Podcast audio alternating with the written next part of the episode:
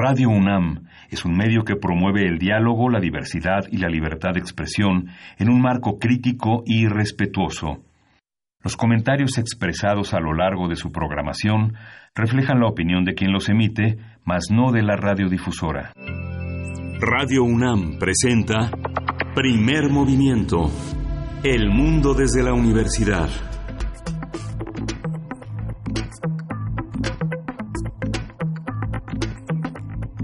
Hola, buenos días. Hoy es lunes 12 de agosto y son las 7.04 de la mañana aquí en la Ciudad de México. Estamos en la cabina de Radio UNAM en primer movimiento. Berenice Camacho, buenos días. Hola, muy buenos días. Miguel Ángel Quemain, buenos días. Gracias por sintonizarnos desde temprano. Cuéntenos eh, cómo les fue en su fin de semana. ¿Les tocó padecer el apagón de las terminales y cajeros? Eh, lo, lo, padecieron, lo sufrieron? Cuéntenos. Eh, allí están nuestras cuentas de Twitter y de Facebook para que podamos empezar este lunes, lunes 12, haciendo comunidad. Y pues bueno, a mí me gustaría, Miguel Ángel, iniciar con este anuncio que hace el comité organizador de la Olimpiada Mexicana de Matemáticas. Hace unas horas, el día de ayer, anunció que eh, ya es un hecho que CONACIT no les brindará el apoyo para el segundo semestre de este de este año, un estímulo que pues es fundamental, lo sabemos, para el desarrollo de las distintas competencias que se llevan a cabo en torno a, la Olimpiada y pues bueno, desde hace al menos 15 años el CONACIT había brindado su apoyo a la Olimpiada que lleva unas tres décadas de existencia más o menos, un poquito más. Eh, sin duda, la Olimpiada no solo es un concurso, sino una manera de fomentar eh, esta, esta disciplina, las matemáticas, de generar retos en todo el circuito educativo. Eh, pues estimular a las escuelas, a los profesores, estudiantes para que puedan participar en esta Olimpiada en los distintos eh, pues concursos, ¿no? Y también para encaminar a futuras carreras exitosas en esta disciplina, pues bueno, habrá que ver el argumento de CONACIT ante este retiro de apoyos. Si bien, eh, pues sí, estamos en tiempos de muchos cambios, no hay que perder eso de vista. Esperemos que se pueda reponer de alguna u otra manera el apoyo, ya no para este semestre, sino para el año que viene. Sí, justamente esta parte de la asignación presupuestal pues forma parte de todas estas modificaciones que, que se han tenido en la vida ordinaria en los últimos tres sexenios y que pues conmueven pues una, una manera de presentar y de, y de, presentar los resultados, de competir con eh, asignaturas que estaban rezagadas eh, años atrás, décadas atrás, como ha sido la historia, las matemáticas, la filosofía, y que ha sido un estímulo muy importante para los jóvenes de educación media, media superior, entrar en estas competiciones, conocer gente, pero es importante tener ese, ese apoyo. ojalá y se sustituya por algún otro de la misma capacidad, aunque son proyectos también que ponen de relieve la participación política de los actores que subsidian, que piensan al país de una manera distinta, como se está pensando desde la cuarta transformación. Y justamente uno de los temas interesantes es el tema de la pobreza. Coneval había presentado toda una serie de resultados sobre medición de la pobreza que contrastan con otras mediciones que, por ejemplo, en acta sociológica ha presentado ampliamente el doctor Julio Volvitnik, que ha presentado desde 2001 y desde 2006 hasta 2001-2006 Ana Lilia del Razo. Ella se tituló en la maestría y en el doctorado en el Instituto Mora con un amplio registro sobre las mediciones de la pobreza. Eh, la pobreza medida a través de las cifras y la metodología de México Evalúa ofrece visiones distintas. Por ejemplo, Evalúa, que también eh, forma parte del Consejo de Evaluación del Desarrollo Social de la Ciudad de México, arrojó otras cifras que ponen en entredicho las cifras y la metodología que tiene el Coneval, que maquilla de alguna manera, como había señalado el presidente, las cifras eh, a modo, que son a modo entre comillas, porque finalmente son perspectivas académicas. Quien está al frente de eh, el tema de Evalúa en la Ciudad de México es Araceli Damián, que ya tiene una amplia, una amplia trayectoria también en la medición de pobreza y ella piensa que en los resultados que presentaron que no son cuatro, 44 millones los pobres, este, sino 90 millones, que no son no, no, este, 9 millones en situación de pobreza extrema, sino 44 que eh, el parámetro de vida de con 98 pesos puede vivir eh, diarios, puede vivir una familia, que son aproximadamente arriba de 4.500 pesos al mes, 4.600 y piquito, que son suficientes para la vida. Eh, se señala que son 158 pesos diarios. Para el ámbito rural, Coneval señalaba 65, eh, Evalúa señala que son 142. En fin, son mediciones que nuestros radioescuchas, nuestro auditorio tiene que tomar con pinzas porque finalmente son perspectivas políticas que están de la mano con la asignación presupuestal. Por ejemplo, si usted es millonario, si tiene una fortuna, no sé, de 100 millones de pesos en el banco, pero no tiene la secundaria terminada, se considerará pobre, ¿no? Entonces son los criterios que este, si no asiste a ninguna actividad cultural o no tiene cerca ningún teatro, se considerará marginado, etcétera. ¿no? Son, son este mundo de relativismos que a veces eh, el mundo académico en las metodologías tiene esos, esos grandes desafíos de penetrar en la profundidad con análisis más sustantivos, más cualitativos, Sin duda, pues muy interesante. De hecho, estaremos abordando el tema durante esta semana, este informe que, como bien dices, comentas y, y pues profundizas en las formas, desde hacer los cuestionarios, eh, en, la forma de preguntar también se obtiene y se dirige un resultado. Eh, estaremos conversando con la gente de México Evalúa para hablar un poco más a profundidad sobre su metodología, para hablar lo que significa eh, este informe que lanzaron la semana pasada. Y pues bueno, eso va a ocurrir no el día de hoy, en la semana estaremos en ello, pero bueno, para el día de hoy, para el día de hoy, antes que nada, le damos la, bienvenida, damos bienvenida a quienes nos escuchan a través de la Radio Universidad de Chihuahua. Estamos con ustedes durante la siguiente hora, de 6 a 7 horas de Chihuahua, 7 a 8 horas de la Ciudad de México, a través del 105.3, el 106.9 y el 105.7. ¿Cómo amanece en Chihuahua? Díganos eh, pues cómo, cómo, les pintó el fin de semana y cómo viene su lunes. Eh, pues ahí están nuestras redes sociales, arroba P Movimiento en Twitter, Primer Movimiento UNAM en Facebook. Ahí los leemos con muchísimo gusto y con muchas ganas de hacer comunidad entre radios universitarias de esa manera también.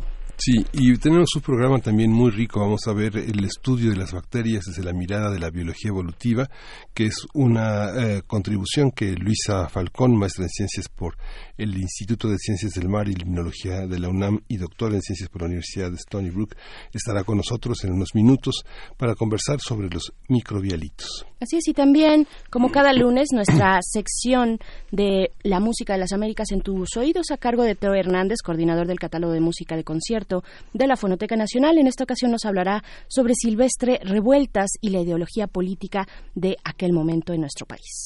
Y vamos a tener en la nota nacional un análisis de los Juegos Panamericanos y el deporte nacional, cómo contrasta la actividad de los, deportes, los deportistas, los logros y los récords que han impuesto en el medallero internacional, el medallero panamericano, con una participación muy deslumbrante de México, con más de 37 medallas, 37 medallas tienen eh, conseguidas. Y bueno, vamos a tener el análisis de Raúl Nibón Ramírez, él es doctor en Historia por el Colegio de México, él es un especialista en Historia del Deporte y del Olimpismo y en Historia Moderna y Contemporánea de México y Estados Unidos.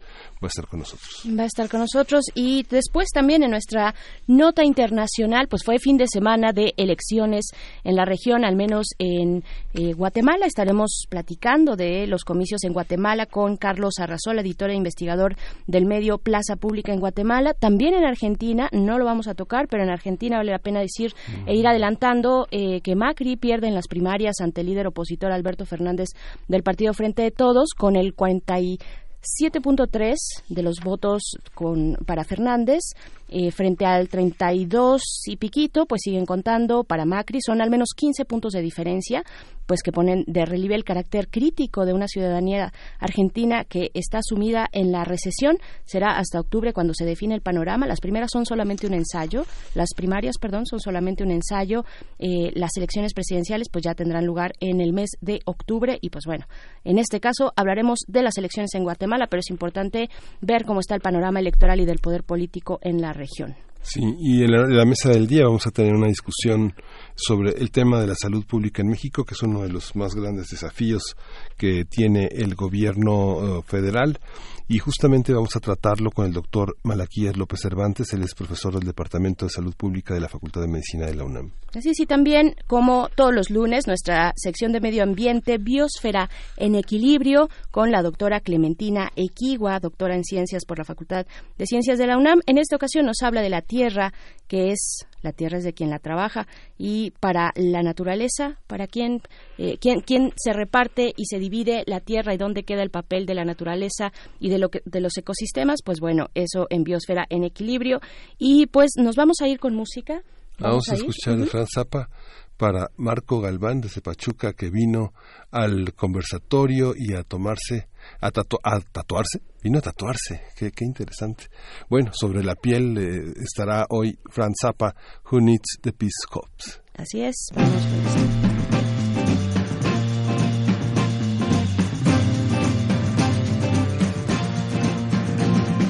What's there to live for?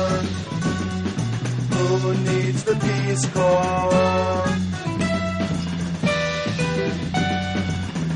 Just drop out. I'll go to Frisco, buy a wig, and sleep on Owsley's floor. Walk past the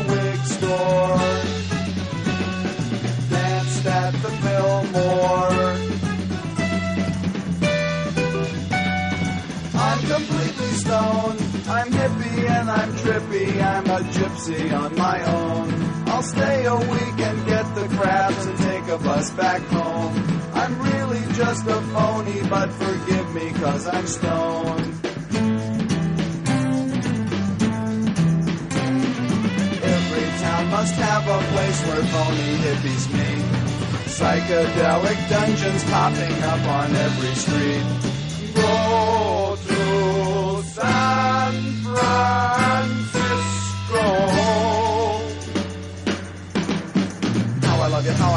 I love you, how I love you, how I love you, Frisco. How I love you, how I love you, how I love you, how I love you. Oh, my hair is getting good in the back. Every town must have a place where phony hippies meet. Psychedelic dungeons popping up on every street. Go to San Francisco. Hot First, I'll buy some beads, then perhaps a leather band to go around my head, some feathers and bells, and a book of Indian lore. I will ask the Chamber of Commerce how to get to Haight Street and smoke an awful lot of dope. I will wander around barefoot. I will have a psychedelic gleam in my eye at all times. I will love everyone. I will love the police as they kick the shit out of me on the street. I will sleep.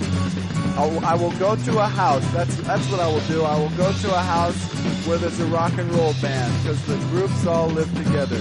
And I will join a rock and roll band. I will be their road manager. And I will stay there with them and I will get the crabs, but I won't care. Primer movimiento. Hacemos comunidad. Lunes de Medio Ambiente. El estudio de las bacterias desde la mirada de la biología evolutiva es la clave en la explicación acerca del origen de la vida en la Tierra. Por ejemplo, los estramolitos son la evidencia fósil más antigua de la vida en la Tierra y han sido datados en 3.500 millones de años, indicando que las formas de vida en el planeta han estado representadas por comunidades. Su contraparte, los microbialitos, son rocas conocidas como arrecifes bacterianas, los cuales están conformados, conformadas por millones de microorganismos que forman una comunidad de bacterias. El estudio de los microbialitos nos permite comprender cómo se estructuran y el papel que desempeñan en la conservación de los ecosistemas. en el laboratorio de ecología eh, bacteriana del Instituto de Ecología de la UNAM se estudian los arrecifes de microbialitos que alberga México en pozas de agua, en el desierto, en lagos cráter y en lagunas costeras. Sin embargo, los ecosistemas acuáticos que albergan microbialitos en México están amenazados por la falta de tratamiento de aguas residuales de origen urbano y agrícola. Por esta razón es necesario regular y planear el desarrollo urbano para evitar el colapso de los ecosistemas acuáticos y de las comunidades que en ellos se han desarrollado durante miles de años. Nos acompaña vía telefónica la doctora Luisa Falcón. Ella es maestra en ciencias del Instituto de Ciencias del Mar y Limnología de la UNAM y desde 2006 eh, ella fundó el Laboratorio de Ecología Bacteriana, mismo que es parte de la unidad de Mérida en ese instituto, en el Parque Científico y Tecnológico de Yucatán, y se ha especializado en el estudio de ecología microbiana y, y contribuye con iniciativas que orienten el desarrollo en esta disciplina. Buenos días, Luisa. Hola, buenos ¿Cómo días. Está? ¿Cómo, cómo, cómo, cómo, entender, ¿Cómo entender esto? ¿Bacterias que vienen desde hace ya millones de años? Sí, exactamente. Pues mira, eh, todo nos indica los diferentes estudios en diferentes disciplinas, desde la paleontología, las reconstrucciones genéticas de las relaciones de herencia que existen entre los organismos, que la vida se originó eh, hace alrededor de cuatro mil millones de años. Hay toda una serie de grupos de trabajo que estudian el origen de la vida. Pero, lo, como ustedes lo mencionaban, los fósiles más antiguos a los que hemos podido descubrir son fósiles arqueanos de comunidades formadas por bacterias, en donde se han podido caracterizar microfósiles de eh, ancestros de cianobacterias, que son un filum, una rama de la vida del grupo bacteriano. Eh, somos muy afortunados porque existen representantes modernos de este tipo de comunidades, como bien lo mencionaban los microbialitos. Y nosotros trabajamos con estas comunidades para entender cómo son las interacciones eh, entre el componente biológico y con el ambiente claro. Eh, buenos, buenos días, doctora Luisa Falcón. Preguntarle, muy buenos días, pues eh, preguntarle también cómo es que la, la, ciencia se ocupa de estos, de estos seres, de estos grupos eh, bacterianos, ¿no? De los microbialitos en este caso. ¿Cómo se ocupan? ¿Quiénes, la estu quienes estudian estos grupos de vida? ¿Dónde se encuentran? Sí, eh, los estudiamos eh, en general ecólogos microbianos, eh, eh, biogeoquímicos, eh, la gente que estudia este tipo de comunidades intenta, por un lado, comprender la diversidad biológica, pero por otro, comprender cómo interactúa esa diversidad biológica con el ambiente. Claro. Lo que resulta fascinante trabajar ecología microbiana es que, eh, que los microbialitos son un excelente ejemplo, es que a partir del análisis no solo genético, sino de microscopía, de la fisiología de estos organismos, puedes entender cómo es que están involucrados en el ciclaje de los elementos como carbono, nitrógeno, oxígeno, fósforo, azufre, hidrógeno, que son los elementos constitutivos de la materia orgánica. Y entonces puedes entender cómo es que células que miden micras tienen efectos a escala ecosistémica. Eso te lleva, como tú mencionabas, a una variedad de líneas de investigación. Por ende, los estudios en ecología microbiana son inter y multidisciplinarios y eh, existen colegas que se especializan más, por ejemplo, en la en los estudios de los cuerpos de agua, en la limnología o en los estudios de los océanos, oceanografía o en la química de estos cuerpos de agua, la físico-química, eh, la diversidad genética y se vuelve de verdad muy divertido porque eh, aprendes de muchos sitios con mucha gente eh, y obviamente todo esto nos lleva a entender cómo se estructuran los ecosistemas y por ende a preguntas y a retos de conservación. claro. Para, para el caso de México, bueno, ¿cuáles son y hacia dónde apuntan estas investigaciones? Digamos, eh, pienso en algunos cuerpos de agua que estén siendo eh, visitados constantemente por la comunidad de, en este caso, tal vez ecólogos, microbianos, no sé, ¿dónde, dónde se tiene el foco, digamos, territorialmente de estos estudios para, para ver qué nos, nos tienen que decir estos microbialitos? sí, pues mira, hay tres grandes focos de estudio en México. Hay un grupo de trabajo también en el Instituto de Ecología que liderea investigación en Cuatro Ciénegas. Eh, Cuatro Ciénegas es un valle en el desierto que tiene más de 200 pozas en donde se desarrollan este tipo de arrecifes eh, bacterianos. Cuatro Ciénegas tiene la gran ventaja de que antes de que se empezaran a estudiar los arrecifes bacterianos de microbialitos, ya era un área natural protegida, porque al ser un sitio en el desierto donde hay pozas, en los cuerpos acuáticos de Cuatro Ciénegas hay un gran endemismo de peces, sobre todo. Hay una serie de endemismos de cactáceas en el valle. Es uno de los sitios con mayores endemismos a escala de todo el valle de Cuatro Ciénegas. Entonces, eh, si bien hay un problema de sobreutilización del agua en el Valle de Cuatro Ciénegas que ha llevado al colapso de algunas de las pozas y por ende muerte de los arrecifes bacterianos, hay ya cierto estatus de protección. El otro foco de estudio en donde el programa universitario eh, de, ecología limnológica tropical, eh, dirigido por la FES Iztacala, sobre todo, mm. es, son los lagos cráter que existen en la cuenca de Oriental. Eh, el más conocido es el lago cráter Alchichica, pero también está Tezcac, La Preciosa, eh, otros sitios. En el lago cráter Alchichica en Atesca, aquí en La Preciosa, también hay arrecifes microbianos. Ninguno de estos tiene algún estatus de protección. Sin embargo, mes con mes, grupos, sobre todo, como les mencionaba, de la Cala, van y monitorean la limnología del lago, cómo cambia eh, la estratificación del agua, cómo si, si está en temporada de mezcla, eh, cómo cambia, por ejemplo, la concentración de fósforo, de nitrógeno, y hay muchísimo conocimiento que nos ayuda a entender el ecosistema. A los que trabajamos, digamos que la ecología microbiana es una maravilla, porque el contexto ecológico y físico-químico está prácticamente resuelto y nos permite no solo describir los sitios, sino a ir a eh, estudios a escala ecosistémica. El tercer sitio, eh, que es la Laguna Bacalar en Quintana Roo, casi frontera con Belice, la Laguna Bacalar eh, alberga al arrecife de microbialitos más grande, en, agua dulce más grande del mundo. Imagínate qué responsabilidad tenemos como país. Eh, viene gente de diferentes partes del mundo a estudiar los microbialitos de Bacalar, pero no hemos logrado que siquiera tenga estatus de sitio Ramsar, aun cuando es muy importante como sitio de, de, anidación y de migración de aves, ¿no? que es uno de los puntos importantes en Ramsar, y aun cuando alberga a uno de los pocos eh, manglares de agua dulce del país. El gran problema que tiene Bacalar es que es un sitio precioso para hacer turismo.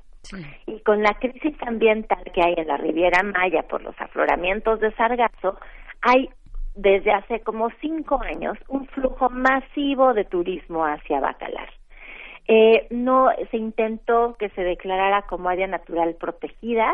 Hubo unas protestas gigantescas de algunos de los dueños de la tierra que tienen visiones de hacer mega consorcios hoteleros en la zona. Y ahora el tren Maya tiene previsto que una de sus estaciones esté en el poblado de Bacalar.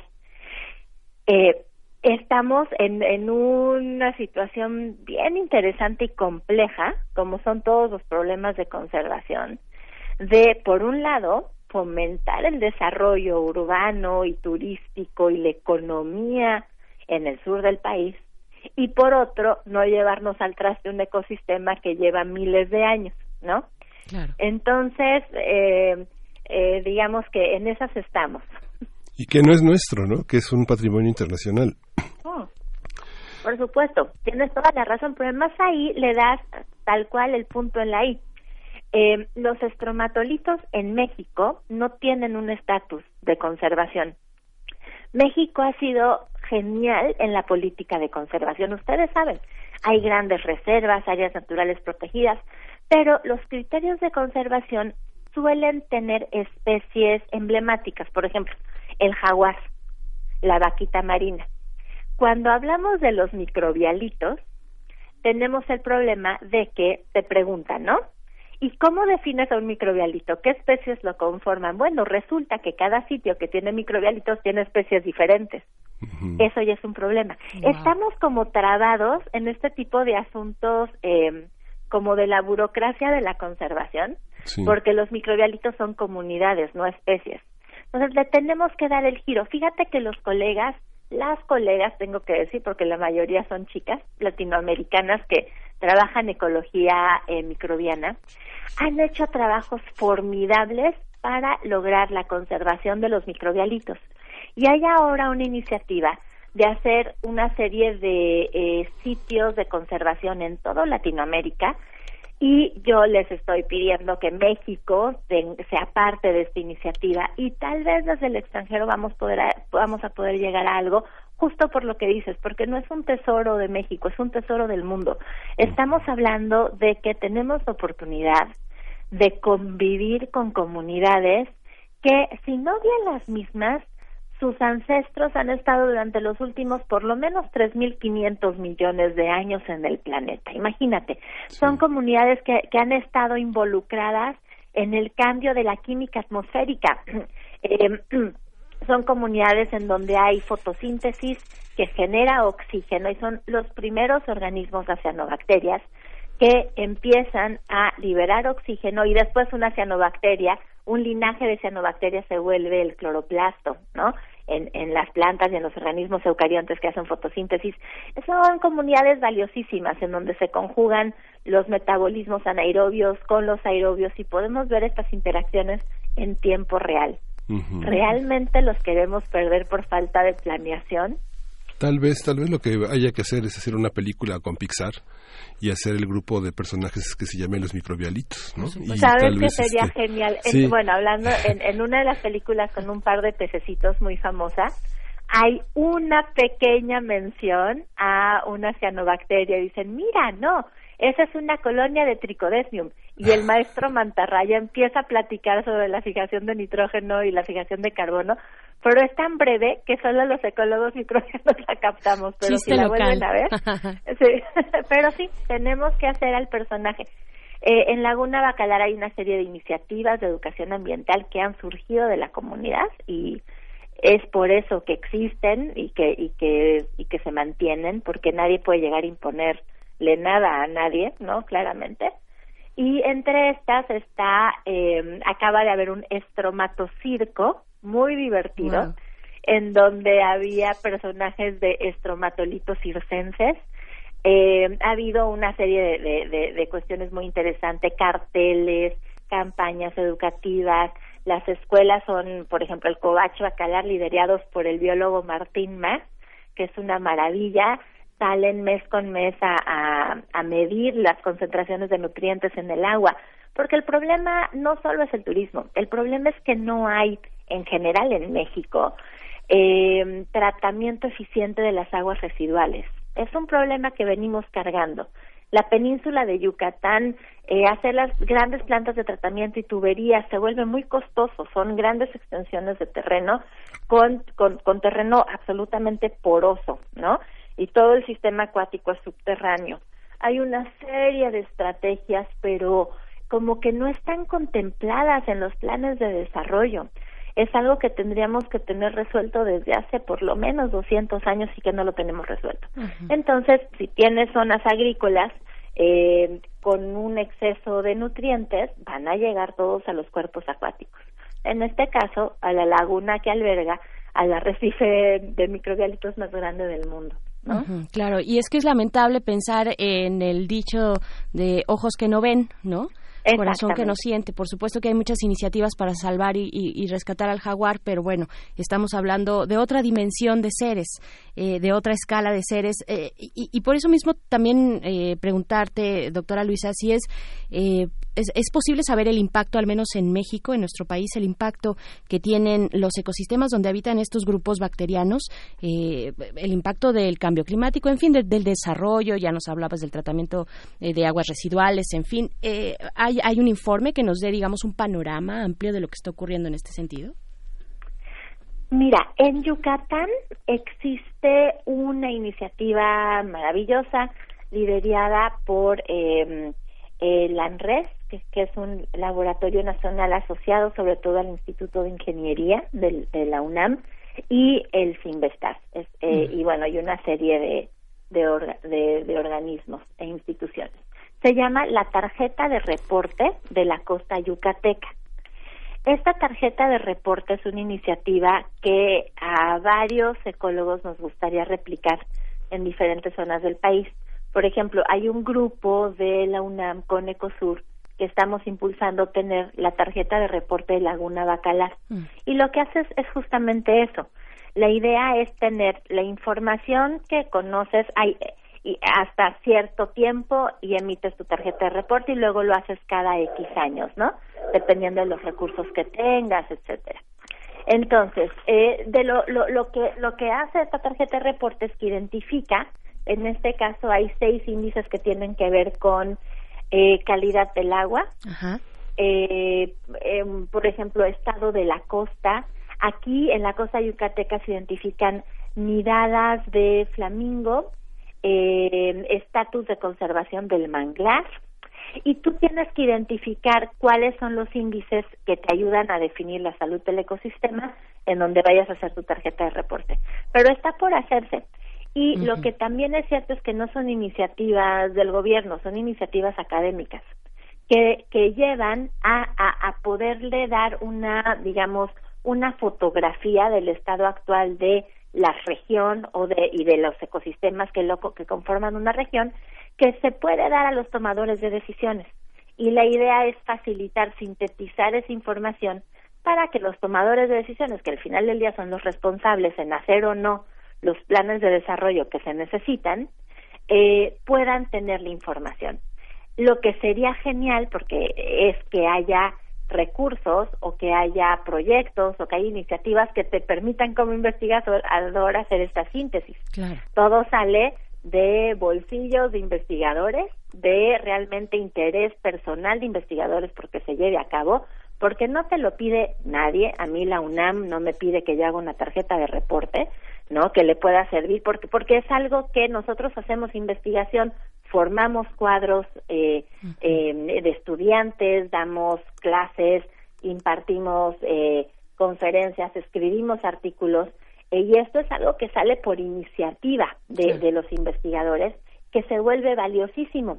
Pero a veces pareciera que los tomadores de decisiones están peleados con la investigación, cuando en realidad somos aliados en la causa de que este país no se nos caiga en pedazos y que podamos realmente tener un México sano, limpio, en donde se respeten todas las opiniones y en donde eh, los mexicanos tengan cada vez una mejor calidad de vida y tengamos un mejor país.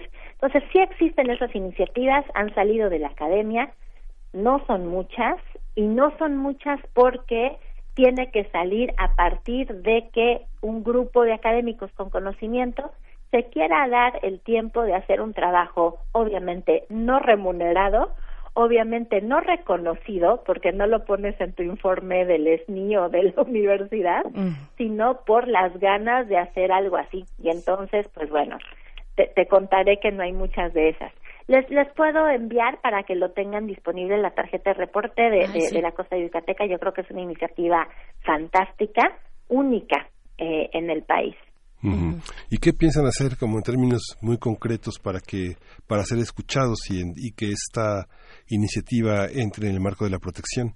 ¿Cómo ponerse a, a proyectos tan tan millonarios, tan influyentes con tantos políticos incrustados en el sistema? Sí, el tema de la difusión, bueno, ya estamos aquí, ¿no? Ya estamos en la radio universitaria, este, pues hablando y poniendo ante el auditorio estos temas, pero ¿qué, ¿dónde los podemos seguir también? ¿Dónde podemos enterarnos de estas iniciativas que están realizando? Sí, mira, tienes toda la razón. Eh, realmente tenemos que trabajar más para que sean conocidos, ¿no? El trabajo que se hace.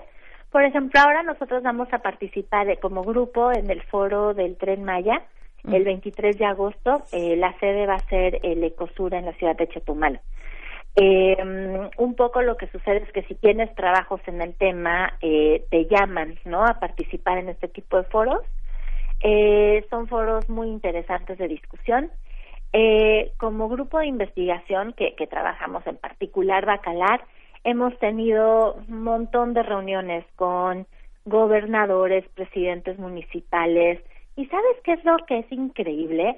Que siempre hay muy buena voluntad. Te digo que el año pasado incluso eh, la Semarnat impulsó que se creara área natural protegida, toda la región de Laguna Bacalar.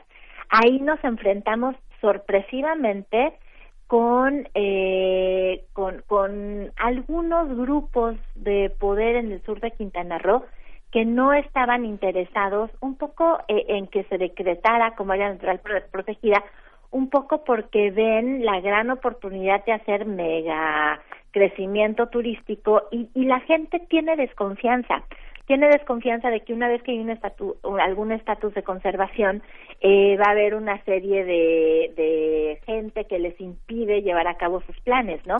Cuando en realidad es eh, poder llevar a cabo grandes desarrollos sin destruir el ecosistema y bueno ya ya vemos lo que está pasando en la Riviera Maya no un problema de cambio climático global reflejado en una de las zonas más importantes turísticas de nuestro país, ¿no?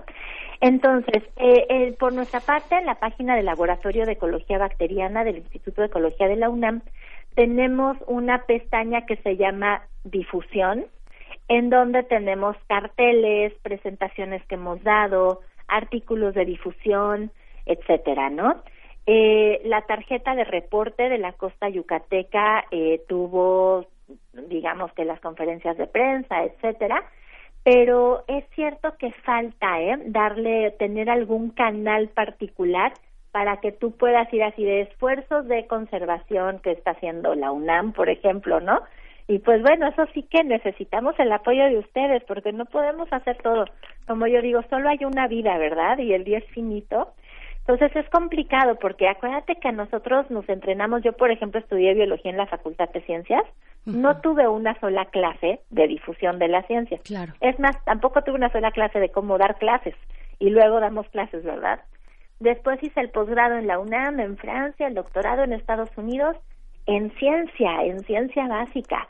En realidad no estamos entrenados para hacer difusión los científicos eh, y tampoco conocemos los canales ¿no? Nuestro instituto ya tiene una coordinadora maravillosa de difusión y vinculación y está presentando información en nuestra página, en la revista Oikos igual, que, que, saca digitalmente el Instituto de Ecología, pero es un tema porque eh, tampoco nos damos abasto. Entonces, sí, estas entrevistas son maravillosas. Muchas gracias por la invitación, de verdad.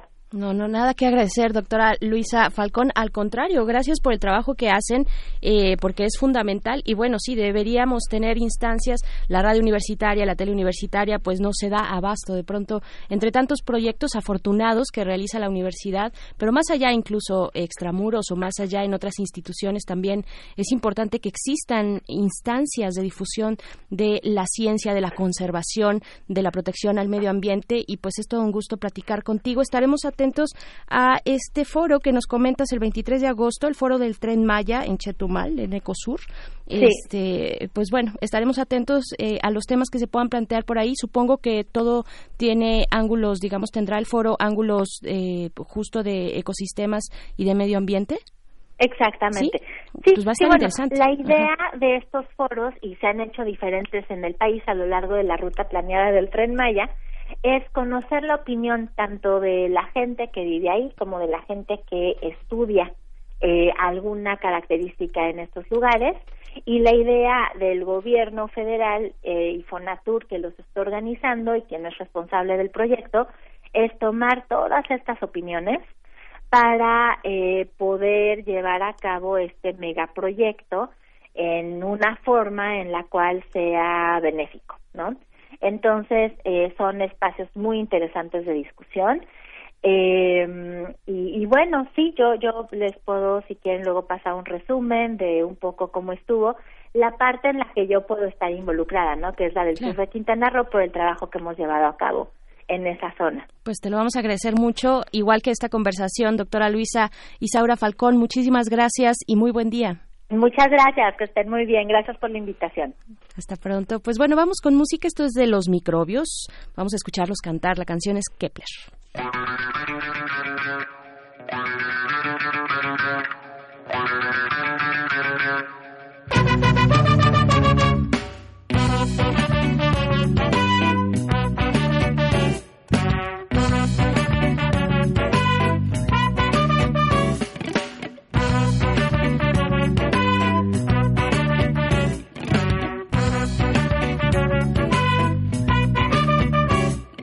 Артист умирает на сцене, тонет моряк. В синем море больной угасает в постели клерк. Подыхает в конторе, комсомолец умирает на баме Скрипач в оркестровой яме. Повар в натопленной кухне клер В душном офисе тухнет.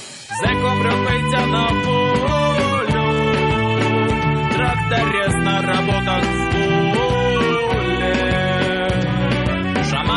Шаман в экстазе камлания А клерк умрет по расписанию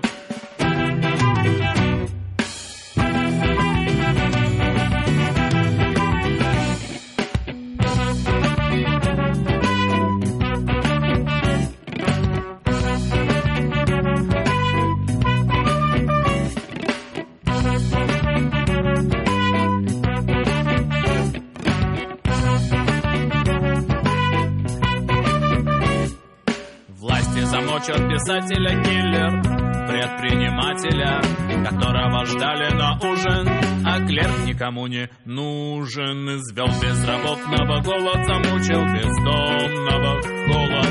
Ученого мучит вопрос, а клерка замучит босс. Водитель уснул за баранкой, грибник подавился поганкой, переполнены ящики морга, клерк будет мучиться долго.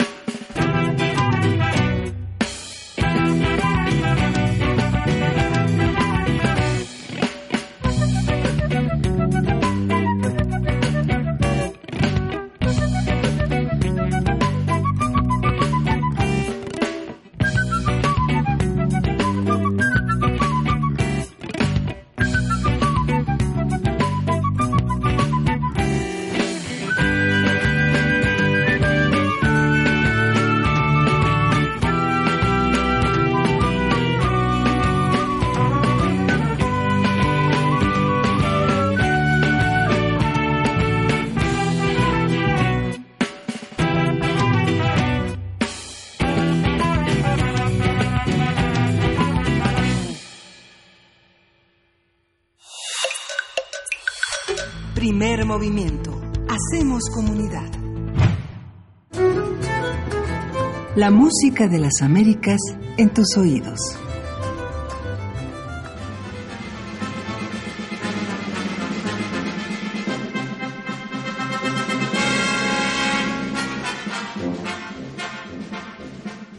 Fantástica manera de empezar eh, esta querida sección, la música de las Américas en tus oídos, con Teo Hernández, coordinador del catálogo de música de concierto de la Fonoteca Nacional. Teo, muy buenos días, bienvenido. Por favor, dinos qué estamos escuchando de fondo. Buenos días, Berenice Miguel Ángel, muchas gracias por este espacio. Pues es algo que a mí la primera vez que lo escuché me pareció absolutamente insólito. Es música que Silvestre Revueltas compuso para la Guerra Civil Española. Es un dato que poca gente conoce, que hubo hubo varios mexicanos que fueron a, a España a luchar y Revueltas, pues como compositor que era, decidió hacer unas marchas. Fantástico. Pues bueno, y en este caso, obviamente ya nos lo, nos lo adelantas, vamos a conversar sobre Silvestre Revueltas y la ideología política del momento. Bueno, y bien sonorizado. Mira, mm, pues se trata se trata de lo siguiente. Hemos estado hablando eh, a través de a través de todas estas cápsulas, digamos de, de cómo fue el devenir de la música en, en nuestro país, en el territorio nacional que incluso antes no podíamos llamar México, ¿no?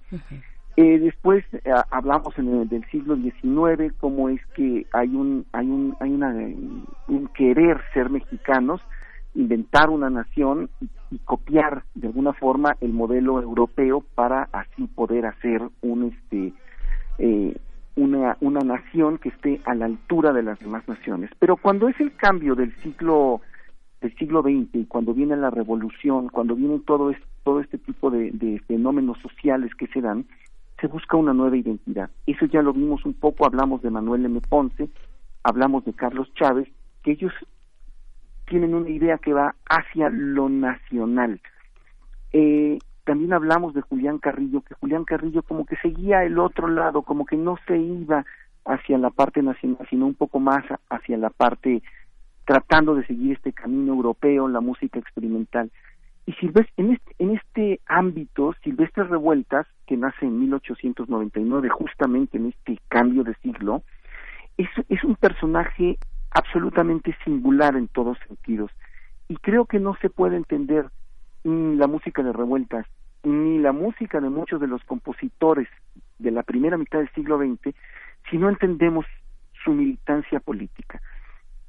Su militancia política se da, bueno, es, es hija de la revolución, ¿no? Hija de las ideas libertarias, pero es una idea que viene también, eh, digamos que es un fenómeno mundial. Es un fenómeno mundial, ¿por qué? Bueno, porque se está, está, también empezando eh, la, Unión Soviética, hay, hay, hay una efervescencia mundial por las cuestiones, por las cuestiones sociales. Y aquí es justamente donde en México, después de la revolución, nos toca, por así decirlo, lo que nosotros podríamos considerar una especie de invención del nacionalismo mexicano. Eh, Silvestre Revueltas nació en Santiago Papasquiaro, Durango, ya lo dije, un 31 de diciembre, la noche de San Silvestre, precisamente por eso se llama Silvestre Revueltas. Y después, a diferencia de lo que la mayor parte de la gente piensa, que es que Silvestre Revueltas es este como bohemio genial que que le, que, que le brota la música, es una persona eh, con unos estudios sumamente, sumamente fuertes, ¿no? O sea, académicamente es una persona muy preparada. Él estudia primero en Austin, en Estados Unidos, pero después estudia en el Chicago Musical College y es un gran violinista. Eh, cuando le toca estar aquí en, su juventud, cuando tiene unos 20 años aproximadamente, él se gana la vida eh, tocando en cines, por ejemplo, o así dando pequeños recitales.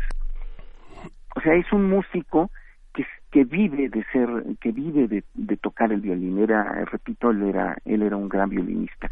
Digo, también no es ningún secreto que es una familia la familia Revueltas de, de personajes emblemáticos de la cultura mexicana. Ahí sí. tenemos a Fermín Revueltas, que murió muy temprana edad y que es un, un un artista plástico fantástico, ¿no? Sí. Eh, está Rosaura Revueltas, que fue actriz, que fue eh, que fue escritora también, y bueno, y qué decirlo de este otro gran personaje que, incluso es un personaje muy querido en la universidad, que es José Revueltas, ¿no? El escritor que incluso tuvo una, una una participación muy importante en el 68.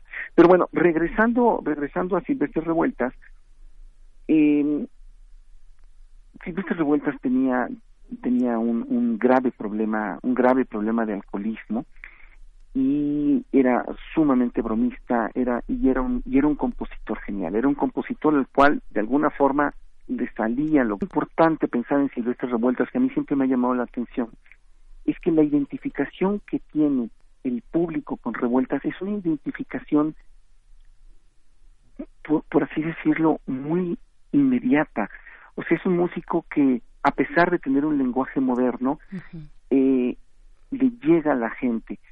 Y toda esta historia de revueltas, el revueltas alcohólico, el, el revueltas que muere, que muere en, un momento difícil eh, por una, por una, unas complicaciones debidas al, al alcoholismo, es una, una historia en la cual se identifican mucho los mexicanos, ¿no? Nos identificamos todo con este, con este ser bohemio rebelde, pero repito, me gustaría recalcar mucho esto, era una persona con una solidez académica tremenda. Claro. Bueno, en 1936 se incorpora a la LEAR Silvestre Revueltas y en 1937 va a España. En España, bueno, pertenece a, a, a todas estas brigadas internacionales y, y, compone música para la, para la guerra civil. Y lo que más es interesante y lo que a mí más me gusta de esta música que compone Revueltas es que es una música que funciona perfectamente para la para hacer lo que es. O sea es una música fácil de cantar con una con una inmediatez muy grande. O sea me imagino revueltas quizás si fuera si viviera ahora haría una porra para los Pumas no eh, porque porque es un compositor que llega al público y hace que su música funcione pues me gusta, lo, eh, oímos varias cosas. Oímos primero una, una, una pequeñísima canción que se llama Frente a Frente. Ajá. Ahora vamos a oír una que se llama México en España y después una marcha. La interpretación es sumamente curiosa porque es una, una, una orquesta eh, holandesa de miembros del Concertgebouw que se llama Ebony Band y la dirige el primero boy de, de esta orquesta, bueno, no es primero boy, pero en su tiempo fue primero boy, que se llama Werner Werner Herbert. Mm. Entonces me gustaría que escucháramos. Perfecto. México en España vamos a escuchar y volvemos contigo, Teo. Sí. Dejamos las tierras de verde maíz del valle de Nahuapichivas aquí a ganar con la sangre una vida sin par que forje la aurora de la humanidad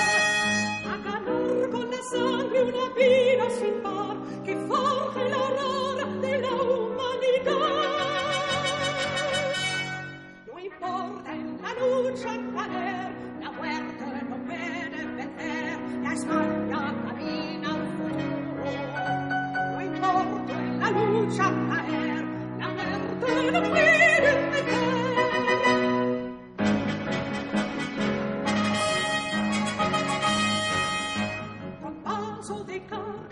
hombre el fusil vayamos y aquel por venir bandera de fuego y el pecho de luz se acerca el triunfo de la juventud. Bandera de fuego y el pecho de luz se acerca el triunfo de la juventud. No importa en la lucha caer, la muerte no puede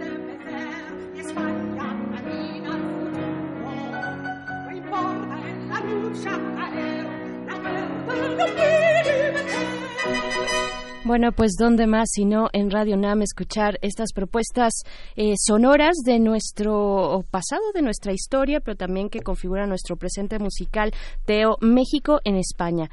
Cuéntanos, por favor, eh, ya hacia el final, porque todavía nos falta escuchar eh, una propuesta Una más.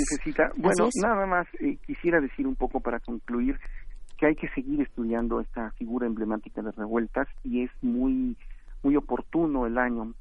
Eh, tanto Silvestre Revueltas como Carlos Chávez nacieron en 1899 y estamos festejando ciento, 120 años Sí. de, de su nacimiento.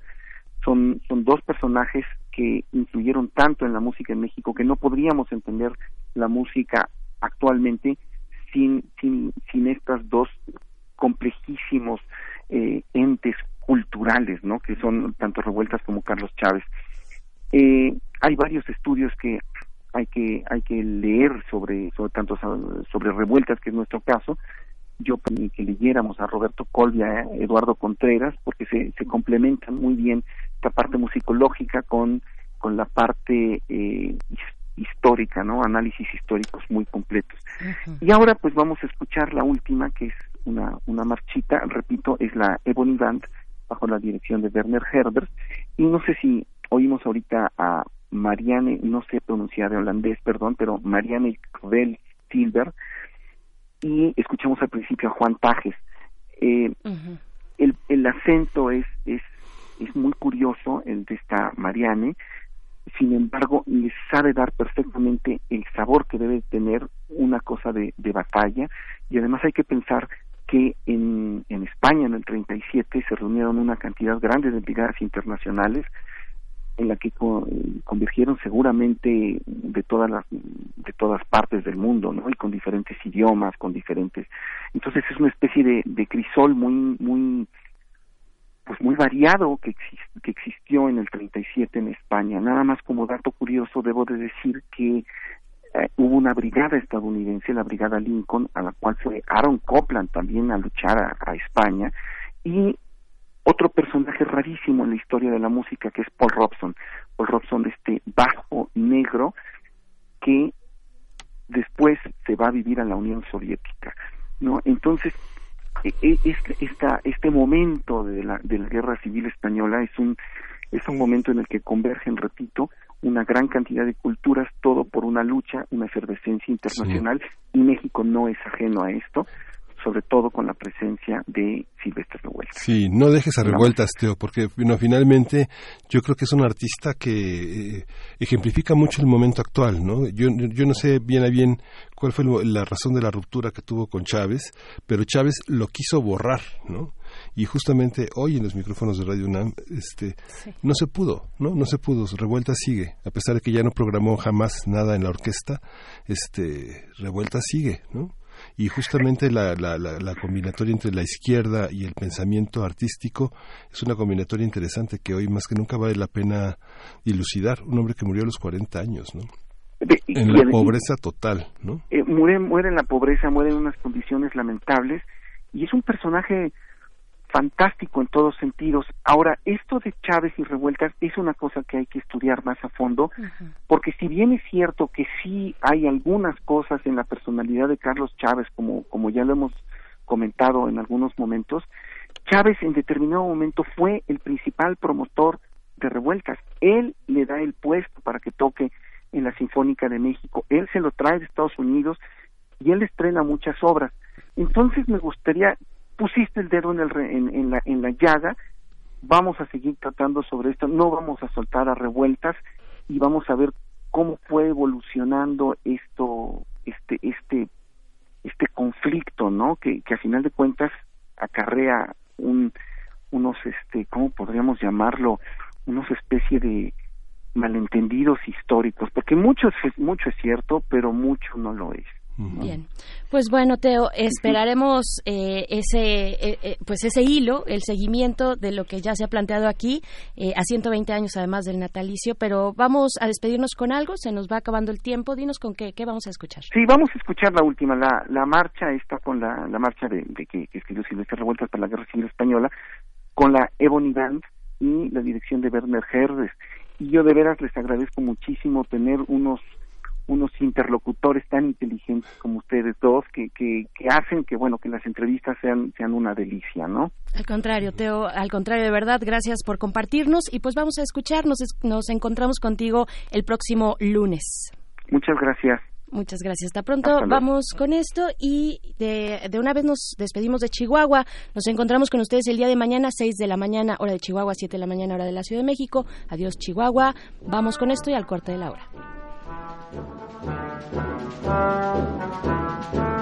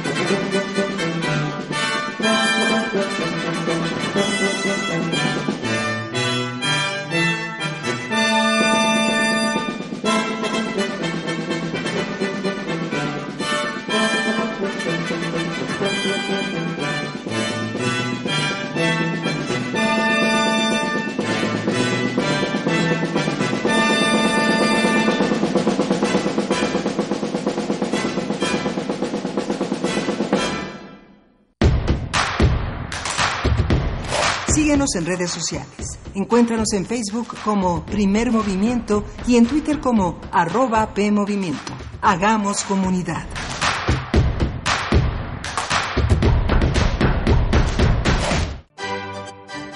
Hay que tener una mente particularmente entrenada para apreciar la belleza en el arte, pero hay que entrenarla aún más para adquirir una visión crítica.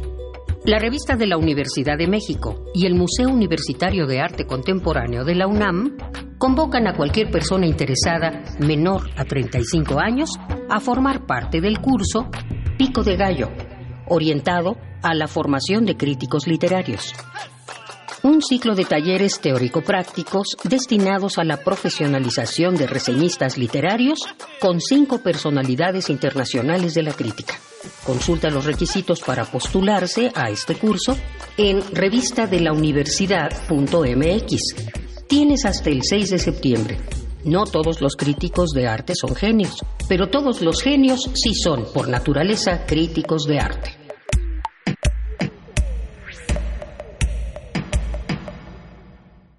Sí, ¿quién habla? Paco. ¿Qué canción quieres? La verdad, no quiero una canción. Sé que mi papá escucha tu programa y ahora quiero que me escuche. Tengo algo importante que decirle. ¿Cómo se llama tu papá? Toño. Toño, ya es hora de poner atención. 5.6 millones de niñas, niños y jóvenes participaron en la consulta infantil y juvenil del INE. Visita INE.mx y descubre que están diciendo cosas que los adultos no están acostumbrados a escuchar. Es tiempo de poner atención. Es tiempo de hacer algo. Contamos todas, contamos todos. INE. Niños, ya están las palomitas. ¡Ay, otra vez series! Sí, otra vez. Ya chole, son vacaciones. Este verano la Secretaría de Cultura te ofrece opciones para que tus vacaciones sean divertidas y enriquecedoras. Asiste a los recintos culturales de todo el país y disfruta de música en vivo, cine, talleres, conferencias y mucho más. Actívate, no hagas lo mismo de siempre, porque estas vacaciones, el verano, es cultura. Secretaría de Cultura. Gobierno de México. Hay puntos de vista y puntos cardinales, puntos decimales y puntos de intersección, punto y aparte, punto y seguido, dos puntos y puntos suspensivos. Pero también hay puntos cultura UNAM. Con ellos, los universitarios podrán asistir a las actividades artísticas que organiza la UNAM. A partir de este agosto, cada uno de los 350.000 alumnos inscritos en la Universidad Nacional Autónoma de México contará con 500 puntos Cultura UNAM, que podrá canjear por entradas a conciertos, funciones de danza, teatro y música, así como libros o revistas de la UNAM. Inscríbete en comunidad.cultura.unam.mx.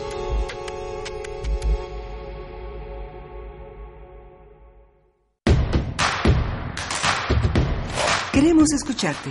Llámanos al 55 36 43 39 y al 55 36 89 89. Primer movimiento. Hacemos comunidad. Hola, muy buenos días. Estamos aquí en primer movimiento. Son las 8 de la mañana con 5 minutos de este lunes 12 de agosto. Va avanzando agosto eh, con, con, mucha fuerza, con muchos temas. Miguel Ángel Quemain, muy buenos días. Hola, buenos días, Berenice Camacho. ¿Cómo estás? ¿Cómo, cómo, cómo amanece este lunes tan lluvioso? Este lunes lluvioso, el, pavimento muy temprano, que nosotros llegamos a cada cabina, pues muy temprano se veía la ciudad así, eh, húmeda, las calles eh, pues húmedas, mojadas con encharcamientos. Eh, yo espero que para este momento ya se haya eh, relajado un poco la situación, salvo por el, el tránsito cotidiano. Por ahí de eh, Rectoría, de sobre Avenida Insurgentes, de sur a norte, había un, un, un recorte de uno de los dos carriles que están ahí justo a la, a la altura de rectoría, así es que tome sus precauciones, porque ya lo habían quitado la semana pasada, lo volvieron a poner este lunes y, pues bueno, al menos cuando yo pasé, que fue muy temprano por ahí de las cinco y media de la mañana, había eh, pues en este recorte había un choque, entonces bueno, tome sus precauciones si se está dirigiendo hacia la universidad desde eh, el sur, desde la zona sur de la ciudad, si llega por insurgentes, pues seguramente esto generará todavía más caos vial del que ya nos tenemos acostumbrados. Y pues bueno, eh, les invitamos, como todos los lunes, a revisar la Gaceta Universitaria.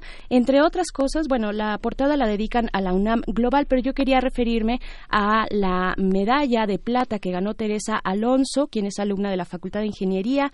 Eh, en este, eh, pues eh, llegó a la, a la medalla de plata en los Juegos Panamericanos. Estaremos platicando de estos Juegos, estos Juegos que terminaron el día de ayer después de dos semanas en Lima, Juegos Panamericanos 2019 en Lima, Perú. Y pues bueno, Teresa Ixchel Alonso García, alumna de la Facultad de Ingeniería, logró, logró la plata en nado. Ahorita les voy a decir exactamente cuál es la disciplina, no la tengo tan presente, pero me parece que es nado sincroni sincronizado, no, no estoy tan, eh, ahorita no tengo ese dato, pero lo vamos a revisar. Bueno, la Gaceta Universitaria recupera esta nota y le damos eh, natación artística, es la disciplina, para Teresa Alonso. Felicidades por esta medalla. Estaremos conversando en unos momentos más acerca de los Juegos Panamericanos y quería también recomendarles, ahora que comentábamos acerca de eh, los microbialitos con la doctora Luisa Falcón, fíjense que hay una serie de muñecos de peluche que son mm, eh, pues una escala de los microbios, de distintos microbios y distintos microorganismos que está eh, muy curiosa, muy bonita para niños y niñas y también para grandes. Yo creo que es el regalo perfecto para un biólogo. Eh, pero estuvieron hace ya algunos años en México y yo todavía no puedo encontrar dónde los pueden vender, salvo que sea a través de Internet. Si ustedes tienen el dato de estos grandes microbios, pues compártanlo en redes sociales. Si tienen alguno, y pues también manden su foto. Es una forma yo creo que muy lúdica de acercar a los niños y niñas pues a estos mundos, a estos mundos eh, pequeños y pues bueno, hacer un poco de conciencia sobre su importancia. Y pues bueno, Miguel Ángel, tenemos mucho todavía por delante, muy interesante. Le damos la bienvenida a la radio Nicolaita. Estaremos con ustedes en el 104.3 durante la siguiente hora. Saludos a Morelia, a la Universidad Michoacana de San Nicolás de Hidalgo. Gracias por sintonizarnos. Y pues bueno, mucho por delante, como decía. Sí, pues vamos a la nota nacional, pues prácticamente ya está. Vamos con música primero. Vamos a ir con música, no sé exactamente, creo que vamos a ir con eh, el señor Gustavo Cerati. ¿Nos vamos a ir con eso? No. No, vamos a escuchar a John Coltrane con, con... No, Cerati. Ah, sí, Cerati. porque, ¿sabes? El día de ayer se cumplieron años de su, mm, de su nacimiento. Entonces vamos a escuchar esto que es Bocanada y volvemos ahora sí con la nota nacional. ああ!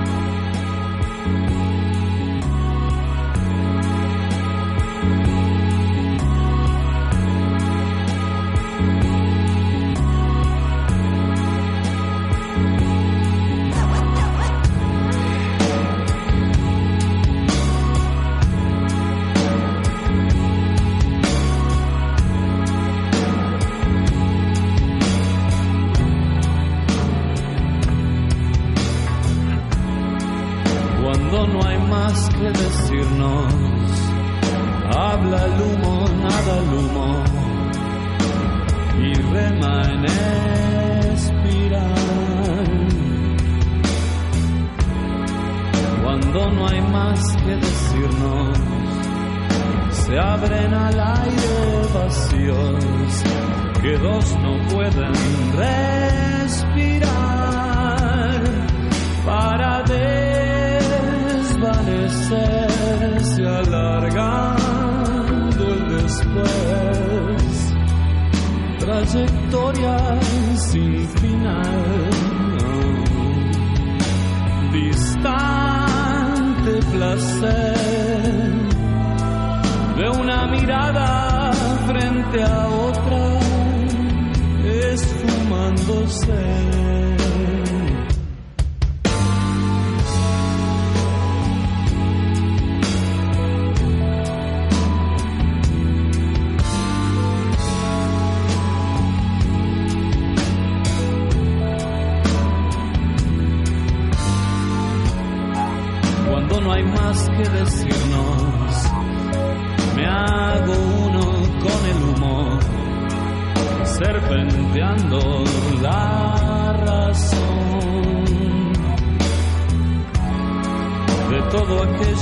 Decidido. Se estira el tiempo y me olvido,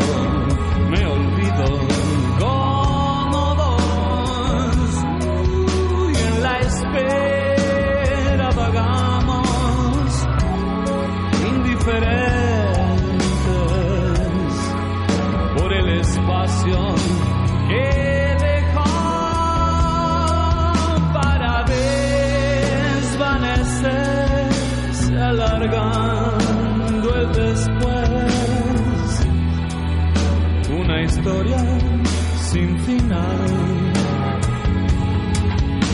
Distante placer de una mirada frente a otra, esfumándose.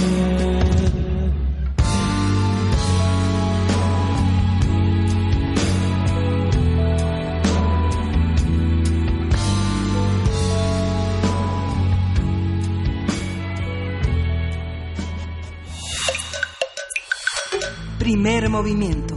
Hacemos comunidad. Nota Nacional. La delegación de deportistas mexicanos que asistió a los Juegos Panamericanos celebrados en Lima, Perú, logró la mayor participación, la mejor participación de nuestro país en la historia de estas competencias. Con 136 medallas, el tercer lugar el medallero, 37 de oro, 36 de plata, 63 de bronce, los atletas mexicanos superaron la marca de 133 preseas obtenidas en el año 2011 en los Juegos Panamericanos de Guadalajara, aunque en esta en esa gesta México alcanzó 42 medallas de oro, cinco más que en Lima. El triunfo de los deportistas mexicanos fue notorio desde el primer día de competiciones en diversas disciplinas y se produce en medio de polémicas entre los actores directivos y los atletas que han denunciado la falta de apoyo para sus actividades. Ante el buen desempeño de México en Lima, Perú, el presidente Andrés Manuel López Obrador anunció que los deportistas recibirán un apoyo mensual. Los recursos saldrán de la venta de la casa del empresario chino-mexicano Ye Gon, eh, quien fue, eh, que fue adquirida en 102 millones de pesos este fin de semana. A partir del desempeño de la representación mexicana en los Panamericanos, vamos a hablar sobre las condiciones en que se ejerce el deporte profesionalmente en el país, qué falta, cómo enfrentarlo y a quién llamar a cuentas. Así es, para ello nos acompaña en la línea Raúl Nibón Ramírez, quien es doctor en Historia por el Colegio de México, se especializa en Historia del Deporte y el Olimpismo y en Historia Moderna y Contemporánea de México y Estados Unidos. Ha sido profesor de cátedra en la Escuela Nacional de Antropología e Historia y en el Instituto Tecnológico y de Estudios Superiores de Monterrey, Campus Santa Fe. Bienvenido, eh, doctor Raúl Nibón, muy buenos días. Hola, buenos días. Muy buenos días al auditorio también. Muchas gracias. Pues bueno, terminaron los Juegos Panamericanos de Lima 2019 y queremos saber pues cómo, eh, cuál es la lectura, mm, tal vez de entrada política, la lectura política de la participación eh, mexicana en estos Juegos. Pues eh, en primer lugar habría que felicitar a los atletas. Sí, por Habrá que decir que es sorprendente la, lo cosechado en estos Juegos Panamericanos porque se está saliendo de lo, de lo que se estaba esperando por la misma CONAD, ¿no? La, la CONAD estaba planteando muy conservadoramente 19 medallas, probablemente eh, sumándole a, 22, que es lo mismo de Toronto, y se nos, se nos van hasta 34 medallas, ¿no? Entonces, eh, es, es realmente extraordinario en el sentido de que no se esperaba, yo creo que las autoridades lo que está ocurriendo. Pero bueno, en la parte que tú mencionas de cómo leer políticamente la, la participación, eh, pues lo primero que, nos damos cuenta es que es un, el deporte es una moneda de cambio que, que ha sido poco explotada por la clase política mexicana, o mejor dicho, la explotan cuando está en la boca de todos, ¿no? Pero no lo han utilizado como una herramienta para hacer política o para diseñar políticas públicas, etcétera, etcétera, lo cual da esta impresión de que no hay apoyo al deporte. Claro. Da la impresión o no o no o no hay apoyo. ¿Sí hay apoyo? ¿Cómo, cómo se da? ¿Cuál es la estructura institucional, el circuito de apoyos que tienen los atletas mexicanos para asistir a este tipo de competencias, en este caso a nivel regional, con miras a los Juegos Olímpicos en Tokio, me parece que van a ser?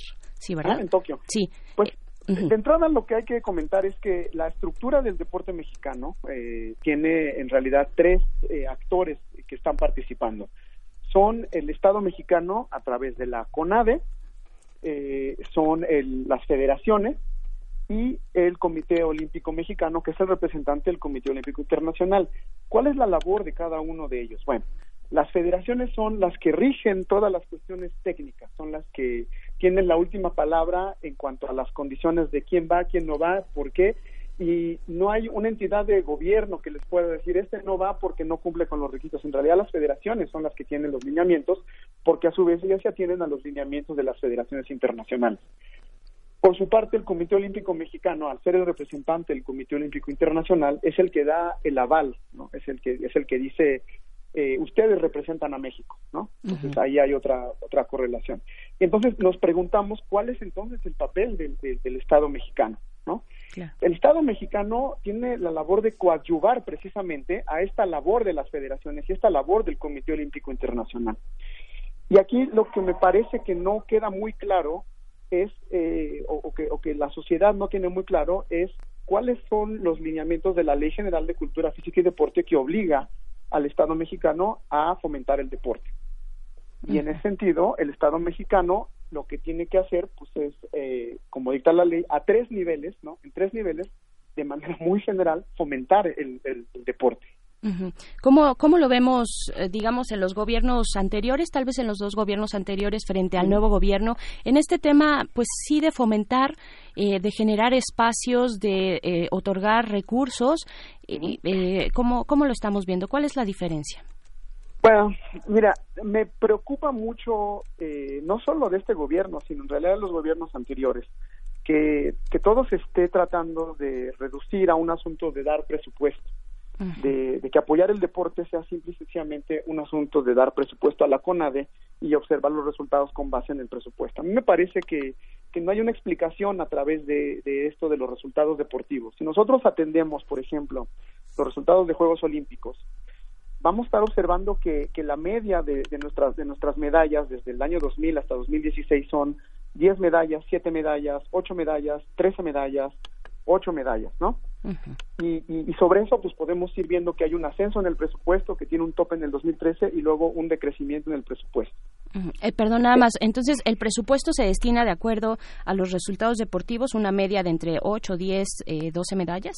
No necesariamente, en realidad yo no encuentro una correlación en- con el presupuesto. ¿Por qué? Porque recuerda que la CONADE tiene que hacer- tiene tiene un presupuesto, pero ese presupuesto no solamente lo destina al alto rendimiento, ¿no? También lo tiene que destinar para infraestructura, lo tiene que destinar para promoción al deporte social, lo tiene que destinar para otras cosas. El alto rendimiento es solo una parte del presupuesto de la CONADE. En este sentido, ¿cómo ejerce la CONADE el presupuesto? Lo ejerce de dos maneras. O le da dinero a las federaciones para coadyuvar, para ayudarles, para apoyarles a sus labores federativas, o a través de los estímulos que son las becas. Y entonces viene la pregunta, entonces, ¿cómo podemos explicarnos los resultados deportivos? Yo creo que los resultados deportivos, desde el punto de vista de la, de la administración pública, no se explican por las tareas de la federación, sino por las tareas de los estados. Entonces, tendremos que observar cómo las medallas que se obtuvieron, tanto en estos Juegos Panamericanos como en los anteriores, la procedencia es básicamente de Jalisco, de Nuevo León y de, y de Baja California, que curiosamente son también los estados que están aportando más medallas en las Olimpiadas juveniles y en las Olimpiadas nacionales. Podemos hablar de un perfil de estos atletas de alto rendimiento. Digo, en algún momento a mí me gustaría tocar la parte del desarrollo del deporte social, perdón, que ha sido mencionado por este gobierno como una forma de restituir eh, aquello extrañísimo que se llama tejido social, ¿no? Lo ha Metido mucho eh, en su discurso y en el Plan Nacional de Desarrollo. Eh, pero, eh, ¿cuál es el perfil de estos atletas de alto rendimiento? Eh, ¿Cuáles son sus posibilidades, eh, digamos, socioeconómicas para cubrir las necesidades que tienen eh, y los retos que representa una disciplina eh, que compite eh, regionalmente y, y- y- e internacionalmente? Mira, no hay un solo perfil. Eh, depende mucho tanto de la disciplina como de la entidad federativa donde se encuentren. Eh, hay deportes que evidentemente eh, serán de mucho más difícil acceso si se tienen menos recursos y otros que pues eh, debido a, la- a las estructuras municipales y, y estatales o incluso federales no uno puede tener este mayores accesos. Pongamos el caso por ejemplo de la hípica o pongamos el caso de eh, el surf, ¿no? Por ejemplo, que son eh, deportes que sí dependen mucho de la condición socioeconómica en la que se encuentran los atletas, ¿no? Eh, Hay una idea muy generalizada de que el camino de los atletas al alto rendimiento es un camino de penuria. Eh, yo eh, no, no, no niego que los atletas ah, pasan por, por, por muchas penurias para poder llegar al alto rendimiento, pero sí hay que decir también que la estructura social de México hace que, dependiendo tu estatus eh, socioeconómico, pues pases más o menos, porque también eh, pues conoces a las personas adecuadas, conoces los canales adecuados, ¿no? Entonces, no hay un solo perfil, habría que analizar los perfiles a través de cada deporte y a su vez de cómo está ese deporte posicionado en eh, la infraestructura a nivel estatal. Claro, la natación es una disciplina destacada, particularmente en clavados, ¿no? Eh, tenemos medallistas muy muy destacados en ese rubro. Eh, ¿Existe la infraestructura eh, por parte del Estado? ¿La ha dispuesto el Estado para, para seguir fomentando medallas en este en esta disciplina? La, la infraestructura existente en México me parece que es eh, pues está a nivel de, de cualquier país del mundo. Es decir, si uno está pensando si en México hay eh, fosas de clavado, pues sí, sí las hay. Hay fosas de clavado en Jalisco, hay fosas de clavado en Nuevo León, hay fosas de clavado en Baja California, hay fosas de clavado aquí en México. En el caso particular del, de- del clavadismo mexicano, lo que tenemos es en realidad una, una escuela, una gran, este, eh, una gran historia, una gran tradición, eh, que, que, digamos, ha, ha, fundado escuela. Entonces, ¿cómo podemos explicar los buenos resultados del clavadismo mexicano? Pues precisamente porque se ha consolidado a través de los años una escuela. En ese sentido, yo quisiera hacer énfasis en que la infraestructura es sumamente importante, pero igual de importante es precisamente la formación de entrenadores que eh, formen escuelas y que a su vez formen nuevos entrenadores que puedan formar atletas. claro, son... Pero son distintos niveles, ¿no? Son distintos niveles. Ahí cuando, cuando mencionas, Raúl, el tema de los estados, eh, la mayoría de los, de los atletas van a... Van, terminan en el Comité Olímpico Mexicano con entrenadores que son entrenadores para el alto rendimiento, no están en, dentro de sus estados, los entrenadores de alto rendimiento. Eh, no si uno piensa, pero si uno piensa en la, la, la, estructura todavía de algunas de algunos estados que no cuentan con Secretaría de Cultura, por ejemplo, todavía está esta idea de, de secretarías de educación, cultura y deportes, digamos una una visión, digamos, apenas por revolucionaria, donde había un país donde sal, salían a hacer tablitas de educación física sí. al patio de la escuela, ¿no? Sí. No necesariamente. Eh, ciertamente yo creo que hasta antes del año 2000, eh, eh, sí, el, la Ciudad de México y sobre todo el Comité Olímpico Mexicano congregaba a los atletas que querían ejercer el alto rendimiento. Yo creo que a partir de la consolidación de las Olimpiadas Nacionales que, que bueno, que trae eh, la administración de Cerillo con, con Ibar Cisniega, ya los estados están preocupando por tener sus propios espacios de alto rendimiento. Un, eh, la escuela de clavadismo mexicano actualmente tiene dos vertientes. Una que está eh, ciertamente en la sede del Comité Olímpico Mexicano, pero hay otra muy importante que está en Jalisco, que entrena en el CODE, que tiene su propia fosa de clavados. Este, entonces ya no ya no es ya no es ya, ya no funge el Comité Olímpico Mexicano como como un centro de, de, de que congrega a los atletas de alto rendimiento. Ahora los atletas de alto rendimiento cada vez más están eh, entrenando en sus estados y solo se están juntando, dependiendo de los lineamientos de las federaciones, para las concentraciones previas a los eventos internacionales. Uh -huh. Claro, también eh, eh, pensaba yo en la cantidad de disciplinas, bueno, de deportes y sus uh -huh. respectivas disciplinas. Son, tengo entendido que son 39 deportes y 61 disciplinas las que se presentaron en estos Juegos Panamericanos.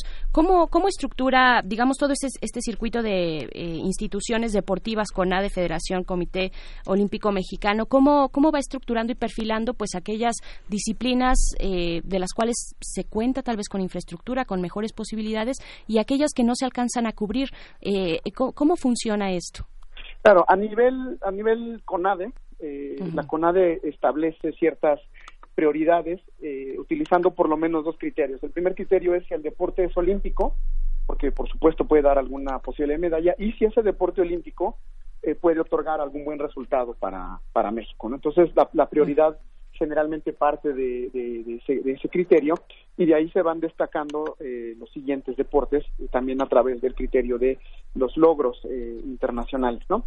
Pero como te, como te decía hace rato, eh, como tú bien comentas, son 34 disciplinas, eh, 30, por lo tanto son eh, por lo menos el mismo número de federaciones, de algunas se repiten, ¿no? Atletismo, por ejemplo, eh, congrega, congrega muchísimas, muchísimos eventos, natación congrega varios eventos, pero en ese sentido es precisamente la labor de las federaciones, ¿no? Las que las que tienen que estructurar los planes para el alto rendimiento. Y es la CONADE la que tendría que revisar junto con las federaciones esos planes para la asignación puntual de los recursos y sobre todo la asignación eh, eh, para optimizar esos recursos. No sé si me doy a entender. Uh -huh. Uh -huh. Si una federación dice, yo tengo este programa para, para llevar a cabo el alto rendimiento con estos resultados programados y necesito tanto dinero, pues la idea sería que el Estado mexicano haga caso a las federaciones por ser los que saben del tema, ¿no? Y garantizar que esos recursos se, se utilicen para eso.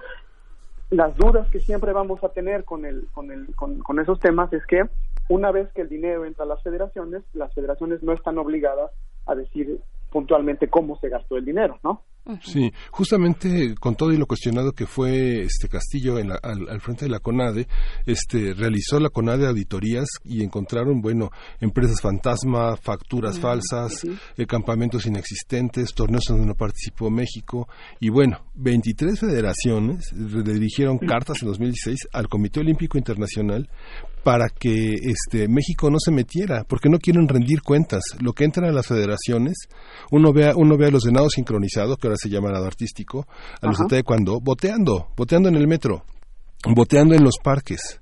Este, Sí, con ya. sus fotos de medallas, con sus fotos de este, y bueno, no se diga los paralímpicos, que bueno, la CONADE auditó y había muchísimos, de, o sea, redujeron prácticamente de 99 deportistas que eran como aviadores, que no existían, no, no, no estaban, no tenían ni, ni, ni, ni credencial de lector fotocopiada en sus archivos. Sí, a mí y a atletas que, que ya no compiten de hace tiempo, que tienen becas. Mira, el, el tema de, de, de, de, de- de los- de- de estos atletas que tú mencionas que de repente salen a la calle, me, me llama mucho la atención porque un atleta no tendría por qué estar saliendo a votar. Un atleta debería estar siendo protegido por su entrenador y su federación. Es decir, esa parte política de mostrarse ante los medios para decir este no nos apoyan, etcétera, es evidentemente un juego político de las federaciones, ¿no? Sí. No es no es lo mismo que salga, soy el entrenador de fulano de tal y no me está apoyando la, la federación, a que salga el propio atleta a decir no me están apoyando. ¿Cuánto dinero puede sacar un atleta para botea- eh, boteando, ¿no? Que le puede ayudar a ir a un evento internacional donde se están gastando tan solo en los boletos de avión pues, cantidades que, que rondan los 20 mil, 30 mil pesos, ¿no?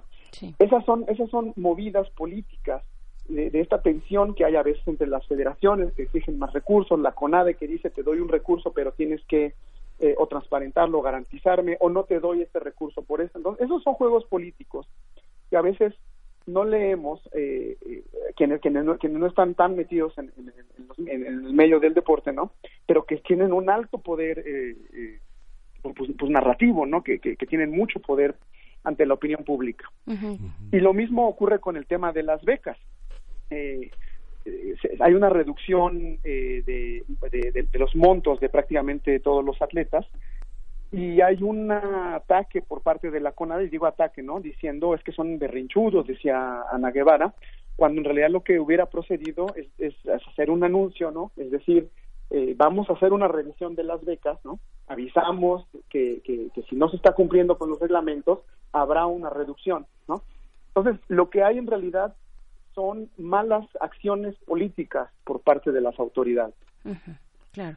Y ya para finalizar eh, o ir cerrando esta conversación eh, sobre el deporte mexicano, la- el aspecto social del deporte, eh, ¿cómo, ¿cómo se ve desde este nuevo gobierno? Ya lo decíamos, es una, uno de los puntos importantes para restituir pues una sociedad que, que está eh, desintegrada, muy golpeada por la violencia, en fin, eh, por distintas cuestiones. Y, y hay eh, en el discurso del presidente pues un, eh, una, la recurrencia hacia, hacia este deporte con aspecto social. ¿Qué decir? ¿Qué, qué se ve? Se ve no solamente la voluntad o el papel, sino también la posibilidad de que eh, se lleguen los recursos a donde se necesita, se, se, se lleguen para, para fomentar el deporte a nivel social. Sí, el, el, el, el deporte tiene infinitas posibilidades y si es eh, muy bien aprovechado por las fuerzas políticas puede tener rendimientos tanto políticos como, como sociales y lo deseable es que sean las dos. Me parece muy positivo que se hable de deporte social, me parece que es un discurso que se ha ignorado porque lo que más se observa generalmente son las medallas y en ese sentido habrá que cuestionarnos, ¿queremos un país de medallas o queremos un país sano? ¿no? Y en ese sentido, contribuir para un país sano sería eh, ponerle más énfasis al deporte social. Lamentablemente, eh, me parece que este gobierno no ha salido de la retórica de, de- de- de- de declarar que va a haber deporte social. Yo no observo una, un programa claro por parte de, la CONADE, no observo que haya intenciones, ni siquiera por definir a qué se refieren con deporte social o cómo podría implementarse esto que ellos llaman deporte social, porque me parece ni siquiera la propia ley eh, general de cultura física y deporte tiene muy claro a qué se refieren con esto, ¿no? Pues me parece que hay un gran reto, gran reto por parte de este gobierno si realmente quiere implementar el deporte social. Sí, hay que revisar las formas, ¿no? Este, el presidente, el expresidente Salinas corriendo, este, con su maratonista, eh, eh, este, abrazando y corriendo con su boxeador. Digamos que sigue siendo esa figura, sigue siendo el, el, el hombre del sexenio, el, el consentido del sexenio, ¿no? Ahora es el, Ese el béisbol, ¿no? Ahora es el béisbol, pero es Ana. Guevara, bueno, va para, este, ella no niega que va para la gobernatura de Sonora, donde pasa de, este, de, de- de viernes a domingo, ¿no? O sea, hay una, hay una parte de las autoridades que no, no dan pie con bola, pero hay un mimo, pues, de, este, del primer mandatario a estas figuras deportivas que, que acarician por su popularidad, por la aparente cercanía con un sector de la sociedad mexicana que, que, que, que va tras los deportistas pidiendo autógrafos, ¿no? Como va Claro, tras- porque ¿no? el deporte es polifacético y en la parte política, pues lo que más se observa son estas acciones. Eh, lamentablemente, el deporte social puede ser muy benéfico, pero políticamente a veces no tiene tanto tanto rendimiento eh, abordar quizá las problemáticas desde los municipios, ¿no?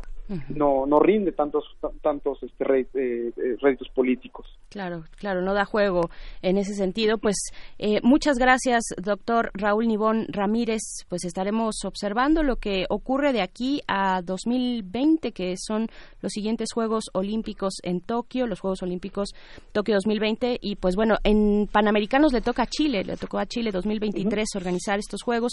Ya después, ojalá podamos conversar sobre qué significa para un país organizar Juegos de esta dimensión, pero pues por el momento agradecemos mucho conversar con nosotros. Muchas gracias. Es un placer estar con ustedes. El verdadero termómetro de, de esto lo vamos a ver en Tokio y aprovecho pues para felicitar a todos los atletas que, que pusieron el nombre de nuestro país en alto en estos Juegos Panamericanos.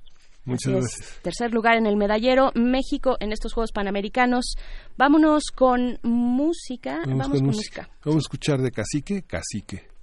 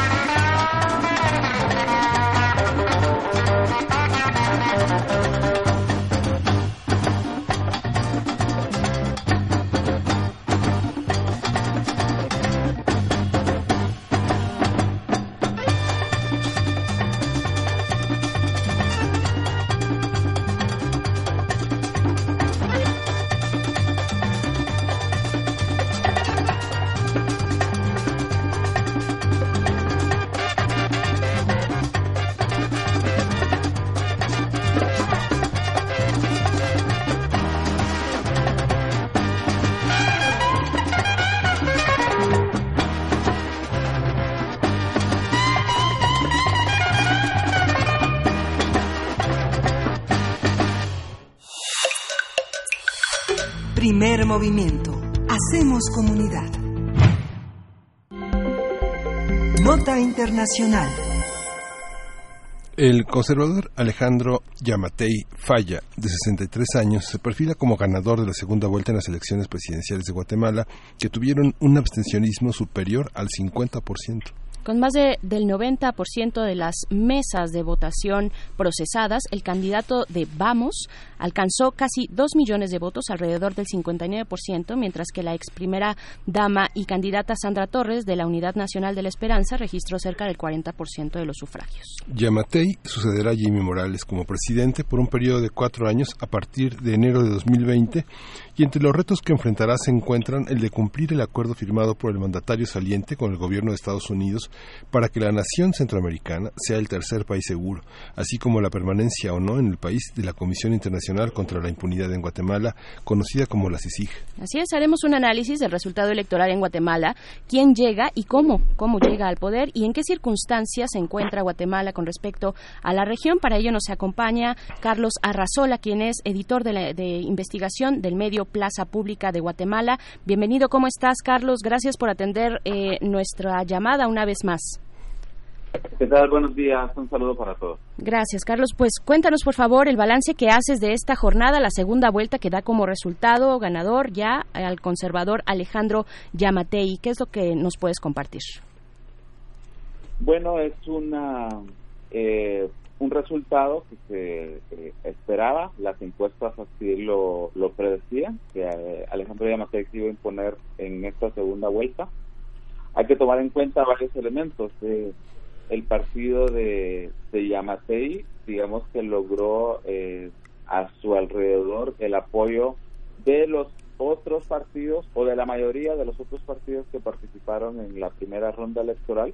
Eh, tiene una estructura muy grande este, vinculada a grupos paramilitares del pasado como las eh, patrullas de autodefensa civil o los comisionados militares, que eran estructuras que digamos, eh, señaladas de violaciones de derechos humanos durante la guerra que se mantienen de alguna manera en, con ciertos niveles de organización, que fueron las mismas estructuras que llevaron, que, que trabajaron, digamos, que organizaron en, la- en las elecciones anteriores para lograr el triunfo de Jimmy Morales.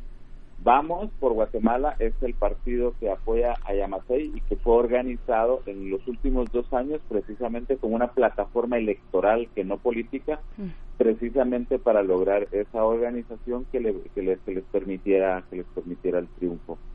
Eh, era predecible también la, la derrota de Sandra Torres porque tuvo una estrategia de que no correspondía, digamos, a, la, a las expectativas de su partido. Su partido, la Unidad Nacional de la Esperanza, inicialmente era un partido socialdemócrata y ella, que tenía un altísimo nivel de, de- rechazo, principalmente en las áreas urbanas y en las clases medias, con tal de revertir ese rechazo, dio un giro estratégico para ella hacia la derecha conservadora de este país, eh, con un discurso antiderechos, este, muy plegada a, los intereses de las eh, iglesias evangélicas pe- neopentecostesas que, están que han proliferado en Guatemala en las últimas décadas. Y desde esa perspectiva ella intentó de alguna manera congratularse con el electorado conservador. Eh, se, se, se rehuyó también a participar en foros, a ir a servicios a medios de comunicación, y esto pues le cobró una factura muy grande a ella que bueno pierde eh, estrepitosamente eh, al igual que le, le ocurrió en las elecciones pasadas por una por un resultado muy similar cuando perdió la presidencia también contra el actual presidente Jimmy Morales. ¿Quién es Alejandro Yamatei? Eh, ya hemos mencionado que es conservador, pero eh, que también fue director del sistema penitenciario en Guatemala.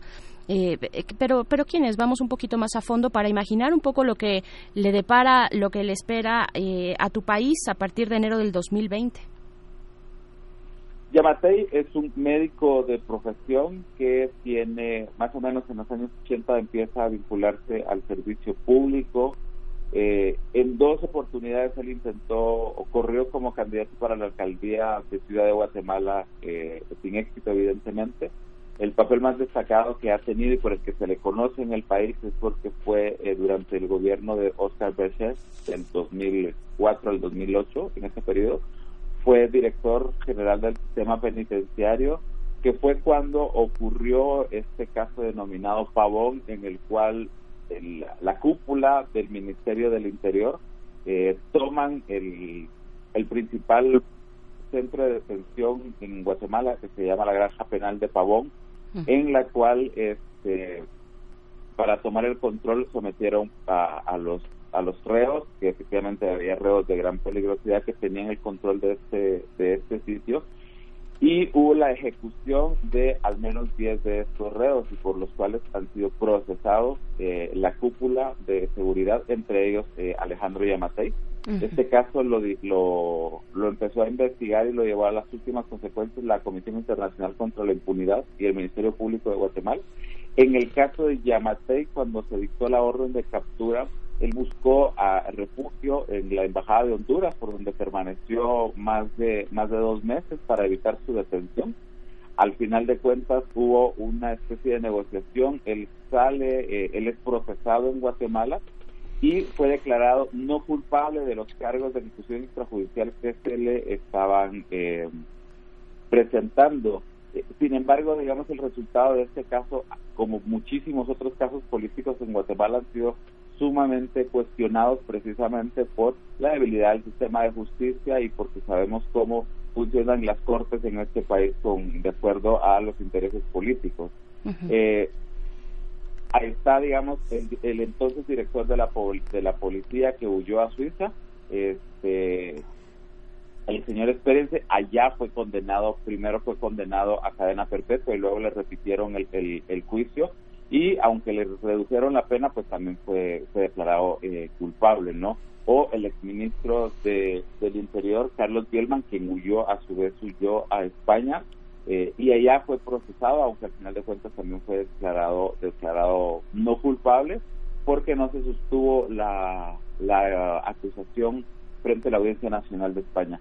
Eh, pero aquí en el país, digamos, varios jefes de policía que participaron en este proceso sí están purgando prisión porque fueron declarados eh, culpables por, por estos hechos.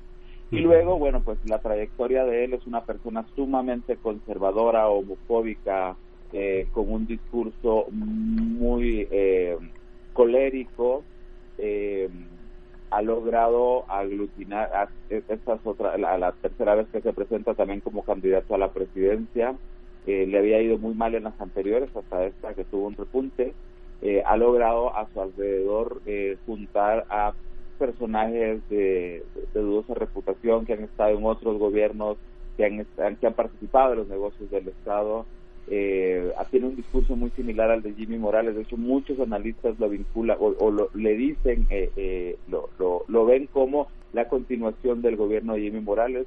Eh, por lo, digamos, por lo histórico también, ¿no? Este partido, vamos, al igual que el Frente de Convergencia Nacional de Morales, son partidos que surgen, que ganan a en su primera presentación en las urnas, que se van, digamos, que logran el apoyo de las clases eh, altas y medias de las ciudades que es donde donde él, donde ellos han ganado este como una medida digamos de, de, de desesperación de los guatemaltecos que miraban en este caso miraban a Sandra Torres como una gran como un gran peligro para la del país uh -huh. entonces uh -huh. este, no podemos prever qué es lo que va a pasar en este gobierno pero sí podemos decir digamos de que por las líneas que presenta se anticipa una un seguimiento a la administración de Morales uh -huh.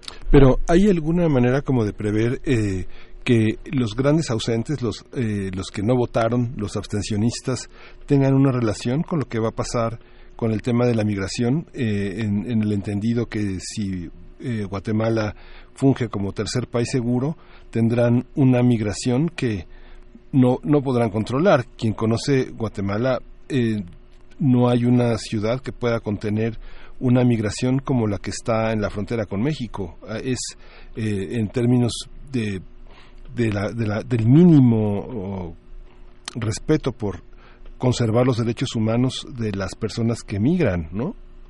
No hay manera, ¿no? ¿O sí? sí? No, no, no hay, no, Guatemala no tiene condiciones para, para, digamos, para mantener aquí a las personas que vayan a buscar, eh, que, que migren y que vayan a buscar asilo a los Estados Unidos. Está, está claro, digamos. Eh, los guatemaltecos siguen, a pesar de las restricciones migratorias de Estados Unidos, pues siguen, al igual que los migrantes de otros países centroamericanos y otras regiones del mundo que pasan por acá, digamos, eh, la migración continúa, quizás se ha reducido levemente, pero la condición es su, la migración es un proceso, es un fenómeno que continúa. A, a, a Alejandro Yamatei, después de haber ganado, le preguntaron precisamente sobre este acuerdo que el presidente Jimmy Morales suscribió con la administración de Trump, respecto a que Guatemala sea un tercer país seguro. Y él decía que inicialmente él mantiene de que ahora mismo ese acuerdo no está vigente porque un juez federal de Estados Unidos lo ha dejado en suspenso, lo cual es cierto.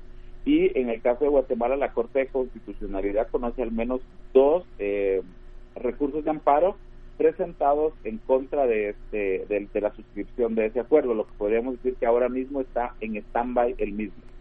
Él, el, el doctor Yamate, el presidente electo, ha dicho que a partir de mañana inicia su proceso de acercamiento con el gobierno de Jimmy Morales para la transición y que en el proceso de transición van a tomar el acuerdo y van a tomar una, él va a tomar, a fijar una posición con respecto a, a este acuerdo.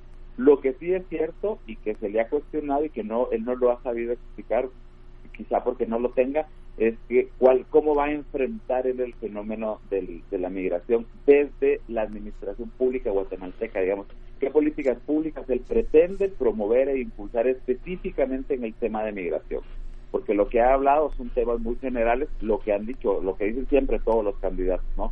ofrecen salud, educación, empleo, desarrollo económico, etcétera, pero el cómo exactamente y con qué recursos, con qué apoyo político, no lo ha dicho porque es previsible pues que no lo tenga muy claro todavía. Entonces, eh, el fenómeno, el fenómeno evidentemente va a continuar. Claro, para cerrar un poco el hilo con Estados Unidos, que bueno, seguirá ahí latente y pendiente, también fue interesante cómo por parte del Partido Demócrata, pues tuvieron ustedes allá en Guatemala la visita de, eh, Pelosi, de la líder demócrata, eh, a unos días, a pocos, muy pocos días de que se, eh, que se dieran lugar estos comicios. ¿Qué decir al respecto? ¿Qué, qué análisis nos puedes compartir de lo que levantó esta visita allá a pocos días de la jornada electoral? Bueno, cosas muy interesantes. Digamos, la delegación que, de congresistas que encabezaba Pelosi, primero no se reunió con el presidente Jimmy Morales como un gesto, digamos, de, desacuerdo a, a, su administración y, y, a su gobierno. Sí lo hizo, evidentemente, con los dos candidatos que, en ese momento eran candidatos a la presidencia, Sandro Torres y Alejandro Yamatei, un poco para conocer cuál era la percepción de esto con respecto al tema migratorio. Eh, y el planteamiento de los congresistas es apoyar a, al Triángulo Norte Centroamérica, Guatemala, El Salvador y Honduras, para buscar una estrategia conjunta precisamente para hacer el, eh, para reducir, eh, hacerle frente al fenómeno de la migración, pero también expusieron su rechazo a, el, a que Guatemala sea este tercer país seguro porque Guatemala no tiene las condiciones mínimas para garantizar la seguridad ni de sus habitantes y mucho menos mm, de los eh, de, los migrantes extranjeros claro.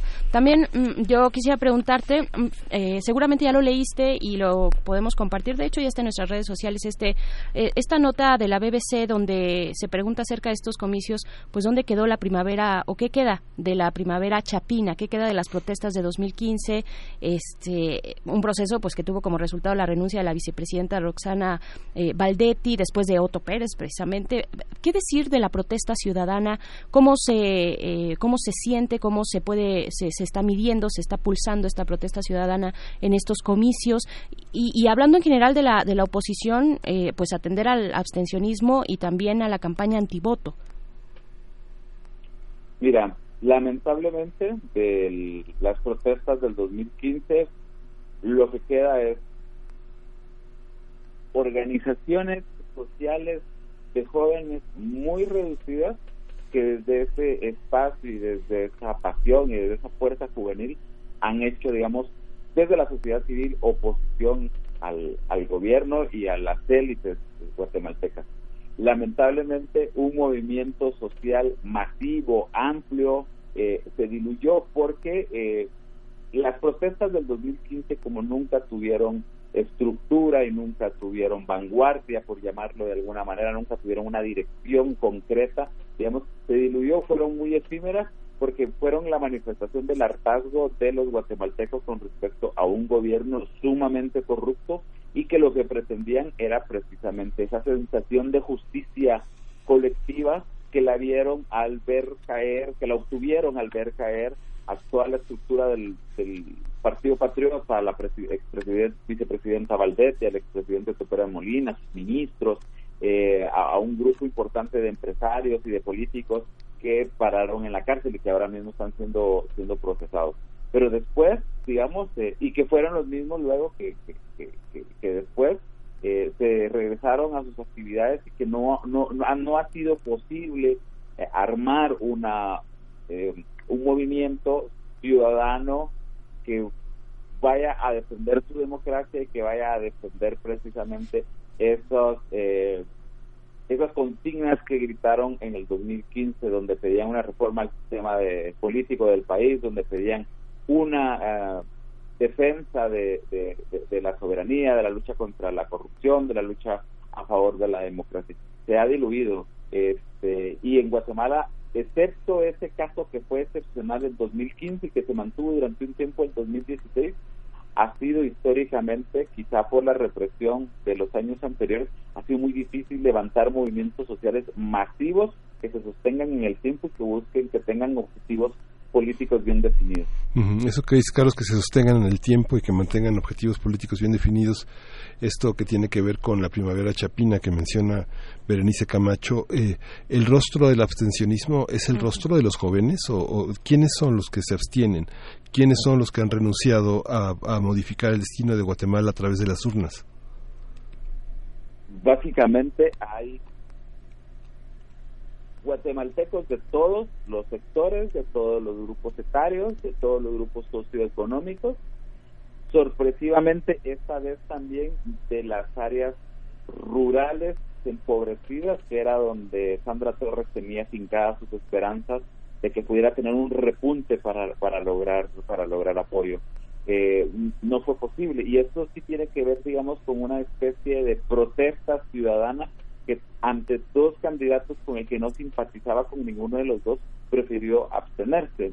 Eh, Yamatei llega con un um, apoyo de, de los 17, 18 millones de guatemaltecos sumamente debilitado, porque ya con menos de 2 millones de, de electores a su favor y de los 8.1 millones que conformaban el padrón electoral, digamos que también es solo una octava parte la que le está la, que le está apoyando, es decir, los guatemaltecos que apoyan, la que, votaron por Yamatei, son muy poco representativos. Sin embargo, dentro del sistema democrático, pues así están las reglas del juego y así efectivamente es como él logra la presidencia. Pero hay un desencanto que se manifiesta, si no en las calles y si no en la protesta, pues se manifiesta en la razón de la gente. El no salir a votar es una señal, creo que muy clara de ese, de ese rechazo al sistema político, a la clase política, a los políticos en general.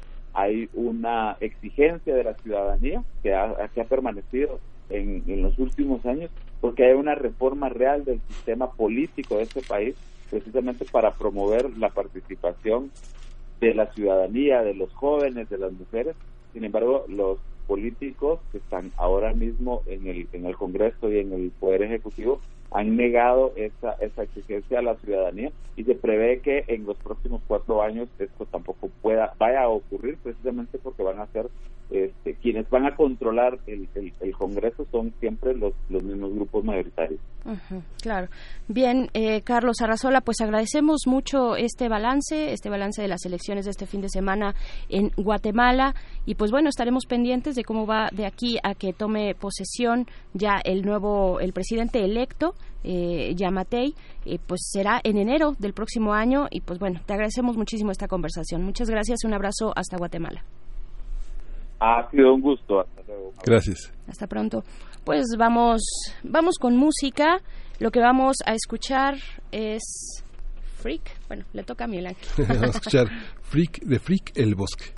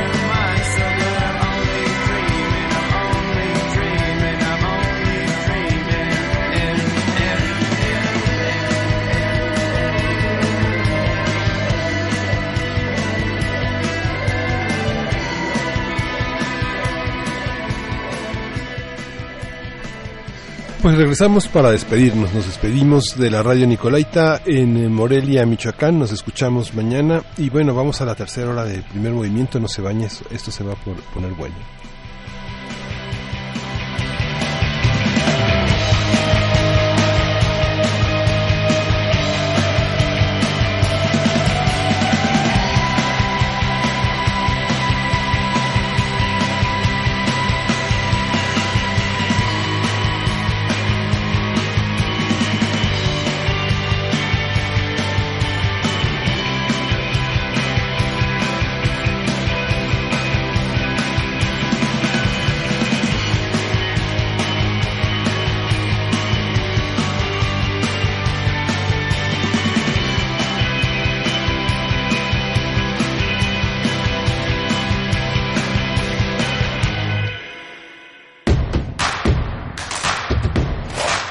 En redes sociales. Encuéntranos en Facebook como Primer Movimiento y en Twitter como arroba PMovimiento. Hagamos comunidad.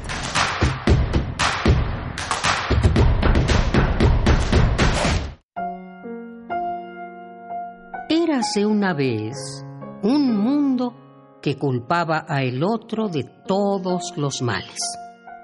El otro creció y lejos de volverse un resentido, consagró su vida al funk, porque el funk es vida, es gozadera.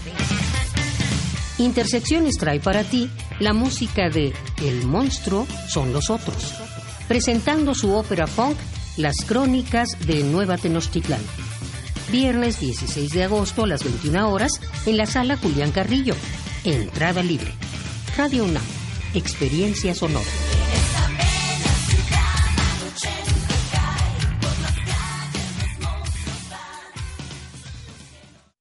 En México está creciendo la esperanza, un movimiento que se vuelve cada día más grande con la honestidad, las propuestas y la alegría de nuestra gente. Estamos unidos y eso nos hace más fuertes para transformar lo que parecía imposible cambiar. En cada ciudad, en todas las regiones, somos más los mexicanos con Morena y contigo seremos la mayoría que va a comenzar un nuevo capítulo en la historia de México. Vente a Morena, la esperanza de México. Juntos haremos historia. De acuerdo con el Instituto Nacional de las Lenguas Indígenas, en México quedan solo 21 hablantes de ayapaneco. Cuando mueran, nadie podrá contar su historia. En el mundo, 60% de las lenguas indígenas está en peligro de desaparecer. Para preservar esa riqueza, 2019 fue nombrado Año Internacional de las Lenguas Indígenas. Sintamos orgullo de nuestra diversidad lingüística. Ni un hablante menos. Secretaría de Cultura. Gobierno de México. Una vez tuve frío y no hubo calor para mí. Una vez tuve hambre y no hubo comida para mí. Una vez estuve triste y no hubo consuelo para mí. Radio UNAM se prepara para recibir a los hijos de la noche que estén dispuestos a sacrificar una noche de sábado para honrar al príncipe de los no muertos. Maratón, el vampiro de Polidori. Cinco proyecciones para saciar la sed de sangre cinematográfica. Entrevista con el vampiro, La danza de los vampiros, El ansia, La marca del vampiro y Blood for Drácula.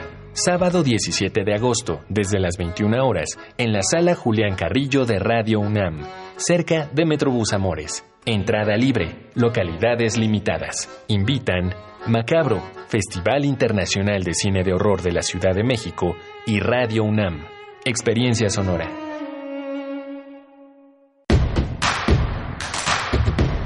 Encuentra la música de primer movimiento día a día en el Spotify de Radio UNAM y agréganos a tus favoritos.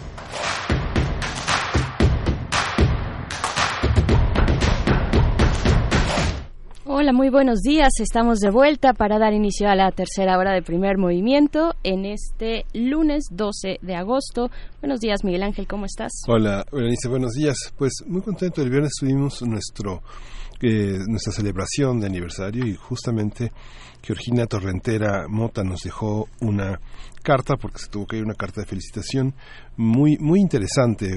Eh, está dirigida a nosotros dos que conducimos el programa pero en realidad es una petición para la radio pública que es eh, esta compañía argumentada llena de fuentes de voces críticas de voces que pueden hacer una cotidianidad interesante desde que uno se levanta de la cama y sintoniza la radio en esta forma colectiva de interiorizar eh, todos los, toda la problemática, las diferentes perspectivas.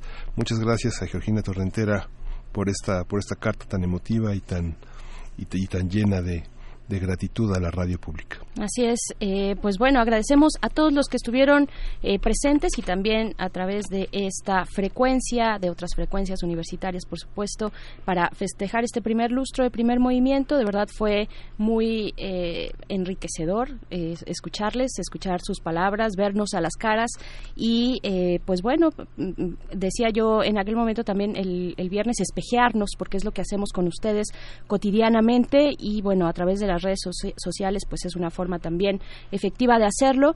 Hace unos momentos, bueno, recuerdan ustedes, abrimos, si nos han seguido desde la mañana, abrimos la conversación acerca de microbialitos con la doctora Luisa Falcón y yo les preguntaba si ustedes ubican dónde eh, venden los peluches, dónde podemos encontrar estos peluches de microbios. Bueno, nos dice Misalvi que hace un par de años ella los vio en el sótano, en la librería del sótano, ahí en Miguel Ángel de Quevedo, en la sección de niños. Sí, yo, yo los había detectado por ahí, había ah, unos muy, muy curiosos, pero, pero bueno, creo que ya no están, porque ya, ya no los he visto, al menos en esa sucursal. Pero bueno, eh, es una forma divertida de acercarse a el mundo de los microbios y los seres diminutos. Y pues bueno, hablando de otras cosas, bueno, viene la poesía necesaria, pero después de eso estaremos en una mesa eh, muy interesante sobre la salud pública en nuestro país. Vamos a conversar con el doctor Malaquías López Cervantes, profesor del Departamento de Salud Pública de la Facultad de Medicina de esta universidad. Y después viene la biosfera en equilibrio con la doctora Clementina Equigua para hablar de la naturaleza y la tierra, de quién es la tierra, de, de quién la trabaja, pues dónde queda la naturaleza por ahí. Y pues bueno, eh, esto para la hora que nos queda de eh, transmisión en estas frecuencias universitarias. Gracias por acompañarnos a través de redes sociales. Ahí está eh, para que nos dejen sus comentarios, arroba Movimiento en Twitter, Primer Movimiento UNAM en Facebook. Díganos si les afectó este pues este fallo en, eh, en, las distintas terminales electrónicas de pago y en los cajeros que tuvo lugar no solamente en la Ciudad de México, pero se concentró de manera importante ahí, aquí, es decir, eh, les tocó, no les tocó, díganos en redes sociales cómo lo resolvieron. Pues bueno, eh, yo me fui a comprar, justo estaba comprando libros y eh, algo de lo que de lo que pude pagar casi de milagro es precisamente lo que viene en la poesía necesaria, así es que vamos para allá. Vamos a escuchar tus consumos. Primer movimiento. Hacemos comunidad. Es hora de Poesía necesaria. Y pues lo dicho en la poesía, hoy escucharemos el trabajo de Nicanor Parra, un gran poeta, cuentista y ensayista chileno, que nació en el año de 1914, obtuvo el premio Cervantes en 2011 y el premio Iberoamericano de Poesía 2012.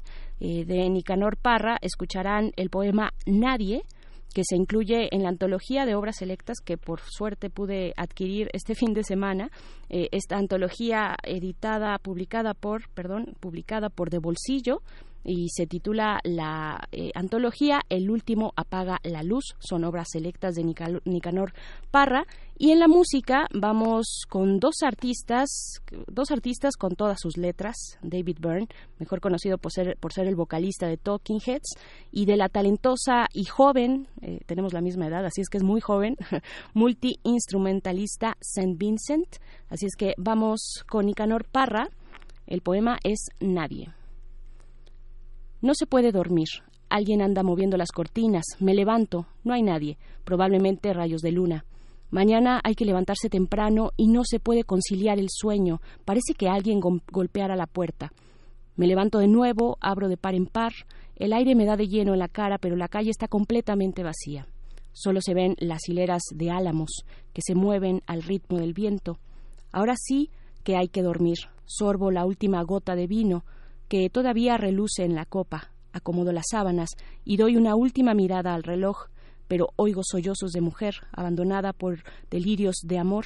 En el momento de cerrar los ojos, esta vez no me voy a levantar. Estoy exhausto de tanto sollozo. Ahora cesan todos los ruidos, solo se oyen las olas del mar, como si fueran los pasos de alguien que se acerca a nuestra choza desmantelada y no termina nunca de llegar.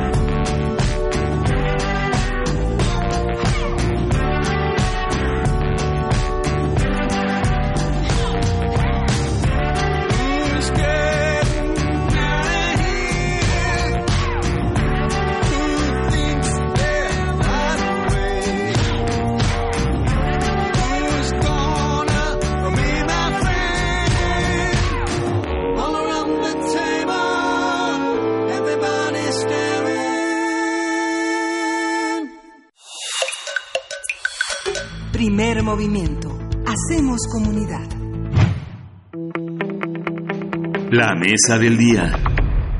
La salud pública en México se dio, dio inicio durante el porfirismo cuando fue promulgado el primer código sanitario y fue instaurado el Consejo Superior de Salubridad en México. Después, en 1922, se fundó la Escuela de Salud Pública, en base, que fue la base para la creación del Instituto Nacional de Salud Pública en 1987, y en la década de los años 40 fueron creados el Instituto Mexicano del Seguro Social y los primeros institutos nacionales de salud. Entre los logros de México en el ámbito de la salud se encuentran el derecho constitucional para la libre decisión reproductiva en 1974, mientras que en 1983 fue incorporado a la Constitución el derecho a la, a la protección a la salud y al año siguiente fue expedida la Ley General de Salud. México también ha sido reconocido como líder regional y mundial en materia de vacunación al contar con uno de los esquemas más completos del mundo. Y de acuerdo con Coneval los retos que actualmente enfrenta la salud pública en México van desde mejorar el acceso físico y económico a la salud, aumentar infraestructura, sobre todo en regiones rurales, hasta fomentar la educación para la salud y mejorar la calidad de vida. Así es, los planes del presidente Andrés Manuel López Obrador en este sector son extender la cobertura del IMSS, aumentar el número de unidades de prevención, atención y hospitalización, sobre todo en regiones marginadas, fomentar también la transparencia y eficacia, eficiencia de los recursos destinados a la salud, así como mejorar la calidad, seguridad y efectividad del sistema de salud pública, entre otras acciones. Vamos a conversar sobre los retos que implica hoy la salud pública en México, cómo se enfrenta, cuál es el panorama, cómo tendrían que jerarquizarse la atención y los proyectos. Y está con nosotros el doctor Malaquías López Cervantes. Él es profesor del Departamento de Salud Pública de la Facultad de Medicina de la UNAM. Bienvenido. Gracias, doctor, por estar con nosotros. Muy buenos días, este, Berenice Miguel Ángel, y saludo a toda la audiencia de Radio UNAM. Muchas y, gracias. Pues aquí me tienen a. Gracias, doctor Malaquías. Pues eh, cuéntenos, por favor, cuál es el diagnóstico de la salud pública en nuestro país. Bueno, es un escenario de caos. Miren, eh, creo que esto lo podría uno ejemplificar como tratar de ponerse de acuerdo mientras todos hablan en voz alta. Y entonces nadie escucha a nadie. Y nadie toma en cuenta lo que dicen los demás y luego se quejan, ¿no?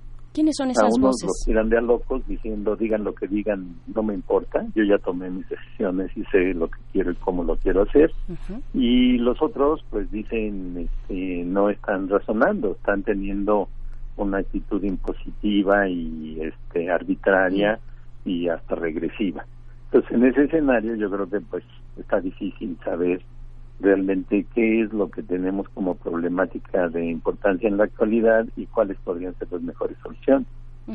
¿Entre quiénes está dando ese diálogo, doctor? Eh, ¿Quiénes son? Bueno, entiendo que por un lado estará eh, la Secretaría de Salud, eh, la pues la instancia federal, digamos, que lleva a cabo los programas de salud y que vela por todos estos eh, eh, derechos apegados a la salud. ¿Quiénes están? ¿Quiénes, quiénes conforman este panorama de las personas involucradas en, en salud? Bueno, yo diría que esto lo tenemos que empezar a ver desde el ámbito de la presidencia de la República. Cuando el presidente aparece y dice esto es un desastre, esto es lo peor que hemos recibido, donde nada funciona, pues ya se satanizó todo. Yo de entrada creo que esa es una posición muy extrema, no es cierto, o sea, es, este, es evidente para cualquier ciudadano que sí existe un escenario previo que tiene cierta capacidad de atención, de respuesta a los problemas de salud en el país y que tiene muchas deficiencias, muchas limitaciones y que requería muchos ajustes, pero no se puede decir que todo está como devastado y que hay que comenzar prácticamente desde cero. A menos que pues lo que se pretenda es que todo el mundo aplauda de una manera eh, frenética, diciendo, uy, encontraste todo deshecho y tú lo construiste todo. No es cierto. O sea, hay que tener eh, precaución y reconocer lo que se tiene y además dejar de ofender, porque no me refiero a que se ofendan los exsecretarios y que digan, este, nos descalifican y piensan que nuestro quehacer fue y no tuvo importancia alguna y que fue intrascendente. No, yo me refiero a que se ofende al que todos los días se esfuerza por atender a la gente y por resolver los problemas. Cuando se dice que estamos partiendo de cero, pues eso es una exageración. Ahora, no quiero eh, parecer como defensor de todo lo que había, tampoco. Yo creo que hay errores fundamentales desde el diseño del sistema y por lo tanto del diseño e eh, implantación de las respuestas, entiéndase esto último, como seguro popular. Yo para nada tengo la intención de defender ese mecanismo en la concepción en la que fue implementado. ¿Cuáles son esos grandes programas y mecanismos para ir poco a poco? eh, finalmente, si el Ejecutivo Federal dice, bueno, todo es un desastre, está todo mal, todo mal hecho, eh, no solo son las autoridades anteriores, federales, sino también el esfuerzo de muchas personas, eh, servidores de la salud, eh, que, está, que está ahí día a día, cotidianamente, y, pues que no bajan la guardia, ¿no? que están ahí haciendo su trabajo. Pero ¿cuáles son esos programas? Ah, hablaba del Seguro Popular. ¿Cuál es este, esa estructura de mecanismos que tiene el gobierno para llegar a la población? A ver, mira, mire, tenemos que empezar por entender que en México se buscó a través del tiempo, desde hace muchos años, desde que se creó lo que hoy malamente se llama el sistema de salud, que yo muchas veces he dicho que es un no sistema. Se empezó por eh, plantear soluciones acotadas de origen. ¿A qué me refiero? Se dijo, bueno, si tú trabajas, vamos a crear el INSS y entonces vas a contribuir, va a contribuir tu patrón y va a contribuir la federación. Pero si no trabajas, pues ni modo, calla a ver qué hace. Y entonces ya con eso se divide la población en, vamos a decir, de primera y de segunda. De primera los que tienen derecho a servicios porque trabajan y segunda los que no tienen derecho a servicios porque no trabajan, como si hubiera sido un pecado no estar en la economía formal en el momento que se constituyó. Pero era lo que se podía hacer. Después ese esquema se copió y se aplicó para otros segmentos de la población, como es el caso del ISTE. Cuando estás en el apartado B, eh, no entras en lo que se combinó para el apartado A, no tienes seguro social, pero ya con el tiempo es bueno, pero te voy a hacer tu propio seguro, ¿no? O tu propio servicio, que es el ISTE. Y lo mismo se hizo con otros grupos laborales que no se asumían dentro del apartado A, los ferrocarrileros, los trabajadores de Pemex, etcétera, y se les crean sus instituciones mucho tiempo después, 40 años después de que la OMS propuso que se tomara en consideración como un derecho la atención a la salud, que de hecho la OMS dice a la salud, no, no a la atención de la salud, se incorpora este concepto en la época del doctor Soberón y se dice, bueno, ya los mexicanos tienen derecho a la salud. Después se echan un poco para atrás y dicen, bueno, no a la salud, no, a la atención de la salud. Mm. No es lo mismo recibir atención que tener derecho a estar sano. Entonces, si uno piensa que la gente tiene derecho a estar sano, entonces se vuelve una obligación del Estado a hacer que la gente sea sana. Y si alguien dice, pues a mí no me importa, yo de todas maneras fumo, entonces no vas a ser sano, ¿y qué hago? Te meto a la cárcel porque porque fumas para que ya no fumes y sí tengas salud. Entonces, esa esa confusión, ese claroscuro, se resuelve diciendo, no, yo tienes derecho a que te atiendan. ¿sí? y ya si te curas o no te curas o si se previene o no se previene la enfermedad, pues es otro problema. Pero al hacerse esto, se consolida lo que después se dio en llamar la segmentación. La población tiene que ir para allá si trabaja, para acá si trabaja para el gobierno, para allá si no trabaja ni para el gobierno ni para una de las organizaciones privadas. Y puede ser dentro de la misma familia, dentro de la misma vivienda. Unos tienen derecho a una cosa, otros tienen derecho a otra cosa. Y por lo tanto, los límites de servicio que tienen los cada una de estas categorías, pues varían. Entonces allí el problema no está en que no haya derecho a ser atendidos, sino lo que no tienen es derecho a ser atendidos de la misma forma. No tienen derecho a los mismos recursos ni a las mismas posibilidades de prevención o de solución. Y eso es lo que no se ha corregido nunca. Se ha denunciado, pero nadie hace algo para tratar de evitarlo. Y la propuesta que escuchamos del nuevo gobierno es que lo van a consolidar, que va a seguir adelante la segmentación. Entonces, pues, ¿cómo le vamos a hacer para tratar de, atender a la gente de mejor manera? No para prevenir, no para curar, no es nada más diagnosticar y curar, es también para prevenir. y la solución que se nos ofrece pues es algo así como este pues cualquiera lo puede decir no hay que hacer atención primaria y además integral. Y dicen que lo de integral es en contraposición de lo que se llamó después atención primaria selectiva que era el buscar nada más algunos problemas que sí tenían solución y por lo tanto sí son problemas y que nada más a esos se responde que fue el mecanismo de implementación de todas las eh, respuestas que propuso el Banco Mundial. Pero hay un momento en el que se logra cierto equilibrio cuando se considera que no tenemos todos los recursos necesarios para todo lo que quisiéramos hacer y no los tenemos y no los tendremos. Ninguna de las propuestas que hay ahorita en el escenario nos dice que va, no importa el costo, que vamos a hacer cualquier cosa. Cuando se dice medicamentos gratuitos y atención gratuita, es atender cualquier cosa a cualquier costo. Eso es una ilusión.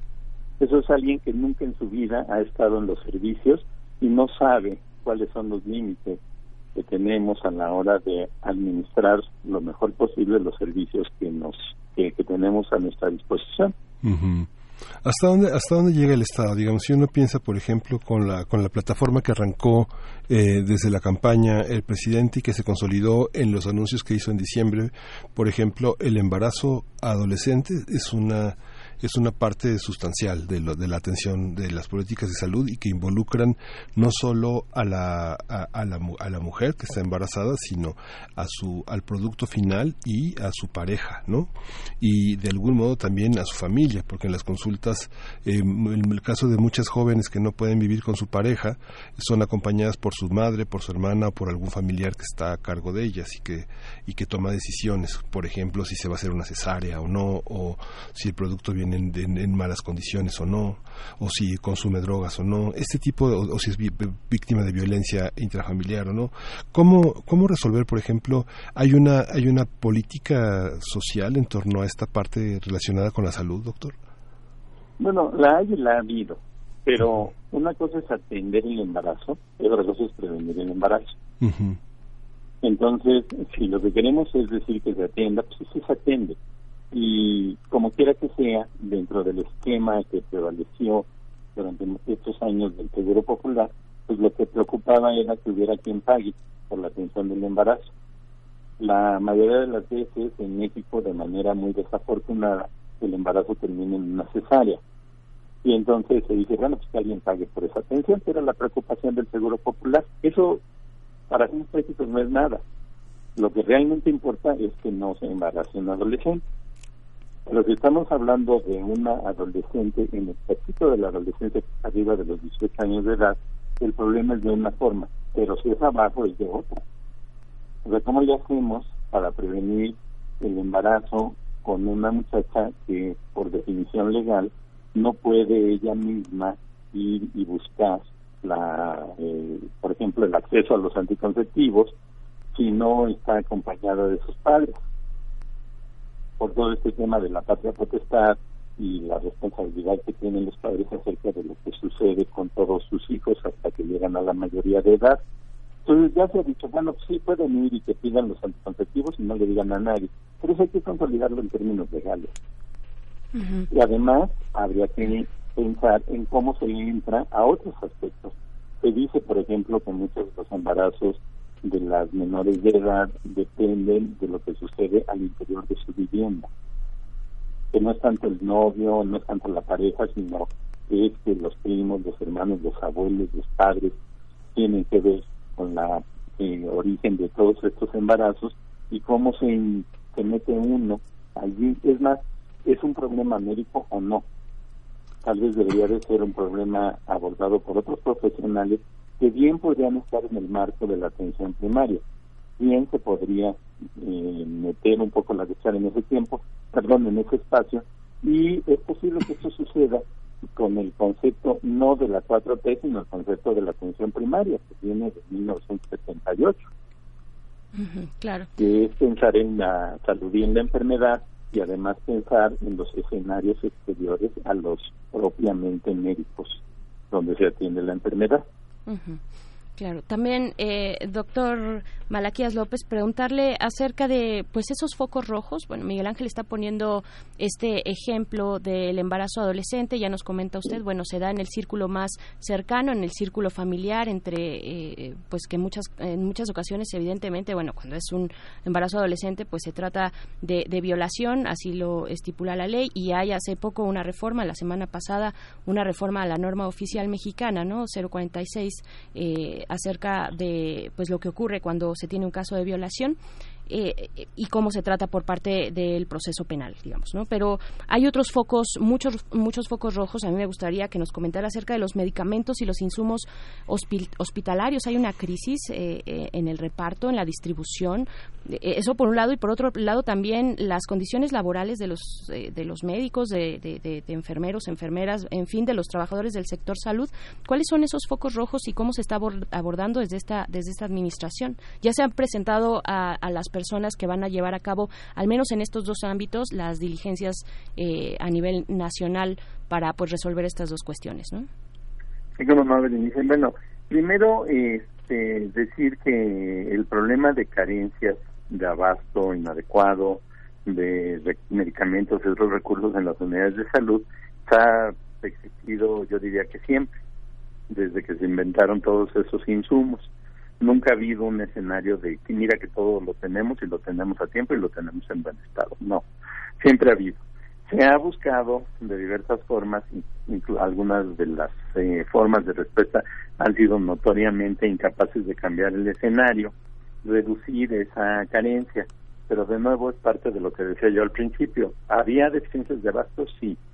¿Había desabasto total? No o sea, en general, en, los, en las unidades médicas, por ejemplo, hay algunos medicamentos, algún medicamento, no todos estaban faltando. Pero si la visión es tener todo siempre en todas partes, pues el pronóstico es van a fracasar. Y además, ni siquiera es necesario.